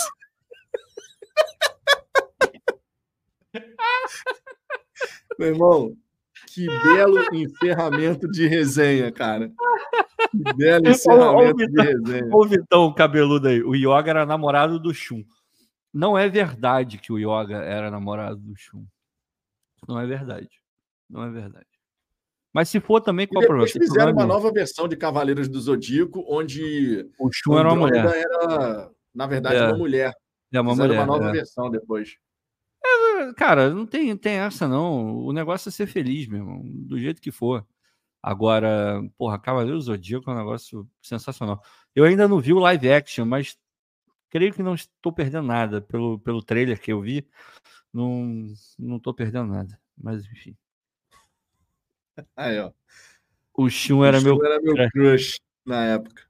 Ah, tem, tem, tem. Pô, o Shun tem cabelo bonitão, pô. O cabelo do Shun é bonito. Eu tinha o bonequinho do Shun também. Nunca tive preconceito com o Shun, não. Só porque ele dava aqueles gritinhos dele lá de aquele agudo. Iki! Qual o problema? Cada um chama do irmão, porra. Iki! tá bom, pô, deixa o cara, caralho. Não tenho, não tenho problema nenhum, não. Tem problema. não. E, Agora- o Felipe Brilhante tá falando que a namorada do Yoga foi morta. Na verdade, não era namorada, era a mãe dele. É, é- é uma coisa mais forte ainda, era a mãe dele, não era a namorada, não. Qual era o golpe mais sinistrão dos Cavaleiros do Zodíaco? De todos eles. O golpe Pra mim- assim, o mais Pra sinistro. mim, o mais foda de todos é o Cólera do Dragão. Pra mim é o mais foda. O cólera do dragão, do cólera do, do dragão era foda mesmo, cara. Era, pra mim era o mais foda. Cólera do, do dragão. Eu gostava daquele golpe do, do, do Ikki, que era. que ele conseguia controlar a Aham. mente do. É, era bom também. Qual era o nome mesmo? Eu vou lembrar. Me Era dá, uma parada me dá, Não sei o que, do, do inferno, alguma coisa assim? me, me dá, me dá dois me dá dois minutos que eu vou lembrar. Agora, golpe fantasma, o Vitão tava falando aí. Golpe fantasma, golpe fantasma. É. Esse daí era maneiro mesmo. Tinha, tinha, Sim, é, era esse, era, esse era muito bom. O. Deixa eu ver, outro que era bom. Olha o Felipe Brilhante. O golpe fantasma do Ikki era perturbador. É, não, era, Não, era o cara controlava, o cara paralisava o outro, deixava o outro na M total, irmão. Na M É, total. Eu, eu ainda prefiro. O pó de diamante era legal também. Trovão Aurora. Mas o. Pra mim, o melhor de todos é- ainda era o Cólera do Dragão, porque tem, tem aquela coisa toda, né? De. Porra, normalmente ele fazia lá na, na cachoeira e tal. Aquela cena da cachoeira, porra, o. Aquela cena da cachoeira foda. Porra, Foda, é muito foda, foda. É muito foda. Olha o Léo Nunes. Vitor, repete cólera do dragão três vezes rápido. Travou a língua aí, meu amigo. Travou mesmo. Travou mesmo. Você percebeu? Irmão, por falar em você percebeu, eu vou. A gente, cara, essa resenha tem que acabar mesmo, tá? Porque tem que gravar o vídeo ainda. A resenha tem que acabar mesmo. Mas olha só, por falar em você percebeu, cara, tem, tem dois amigos, grandes amigos meus, que sempre contam essa, essa história. Porque na minha mente a história ela aconteceu de uma forma diferente, mas eu tava mais para lá do que para cá, então a gente tava voltando para casa, cara. Aí eu tava andando na frente e eu caí no chão, fui arrastando o muro assim com o ombro, tava mais para lá do que para cá, repito. Eu fui arrastando o ombro assim no muro e caí no chão. E aí o- os meus dois amigos estavam andando, estavam mais atrás, e eles falaram assim, eu levantei, aí quando eles chegaram assim, próximos de mim, eles falaram assim, pô, Vitor, tá tudo bem aí, cara? Eu falei assim, pô, vocês perceberam? Aí eles, caraca, irmão, tu ficou muito tempo caído no chão, cara. eu, eu pensei que tinha sido assim, ó, eu caí e levantei. Na minha cabeça, o tempo foi muito diferente. Eles falaram, meu irmão, tu ficou uns 30 segundos no chão. É porque a Tava perspectiva mais é outra, né? A, a Tava perspectiva mais é pra lá do que pra cá. Tava mais pra lá do que pra cá. Não, é. Acontece, acontece, acontece. Qualquer dia me lembra de contar na, no Maduro Fogão a, a história da noite lá em Amsterdã. Contar pra galera. A galera não deve conhecer essa história ainda. Se, se eu achar vídeo, eu ainda trago o vídeo, mas não De sei se eu- repente, nesse eu- sábado, de repente, nesse sábado. É, é, me, me recorre, me lembre, me lembre. Amanhã, inclusive, amanhã, inclusive, é, me avisa aí até a resenha da hora do almoço para eu poder avisar que a galera se vai ter ah. o, o Madru Fogão. Sim, Fechou? Sim, senhor. E a gente, estamos indo nessa, 2 horas e 40 de resenha, meia-noite e 46. Muitíssimo obrigado pela participação de cada um de vocês aqui. Essa resenha durou muito mais do que a gente estava pensando. Eu estava imaginando que ia durar uma hora e meia, uma hora e quarenta. Quase então, três demorou horas. bem né? mais. Oi? Quase três horas. Quase Caraca. três horas de, de resenha. Então, cara, de verdade, muito obrigado. Amanhã, oito da manhã, Qual tem vídeo aqui no Fala Fogão. Resenha do almoço, 1, 1 e 5 da tarde e 18 horas, mais um conteúdo. Então, serão três conteúdos nessa sexta-feira. Beleza? Ricardo, eu tento encerrar a live, daqui a pouco você começa Pô, a dar uma risada. Não deixa, cara, virou, virou, como é que é o nome daquele negócio? É, hentai, hentai, hentai, porra, os caras estão, porra, virou, porra, como é que eu vou me explicar pro Ilan com um chat desse nível aí, falando que o rapaz, porra, fazia indecências com a Atena. Atena não era Deus Atena, gente, era ela pura. Tinha, meu Deus, imaculada, quase, diria eu. Pelo amor de Deus, gente. Pouca Deus vergonha. Né? Pouca, pouca... Saori. Saori é, Kido. Saori Kido. Meu Deus. Enfim, o Nivaldo aqui dizendo, não leu nada meu, tranquilo. Cara, nem leu. sempre é possível, minha gente. Nem sempre é possível. A gente tenta, a gente tenta. Volta aqui amanhã, volta aqui amanhã, participa da resenha da hora do almoço, que eu vou prestar atenção quando você mandar uma mensagem, tá? A gente não faz de maldade, garanto que a gente não faz de maldade. É, Fechou? Fechou? Um grande abraço para todo mundo, beijo no coração de cada um de vocês e ó, por hora é isso. Fomos. Valeu.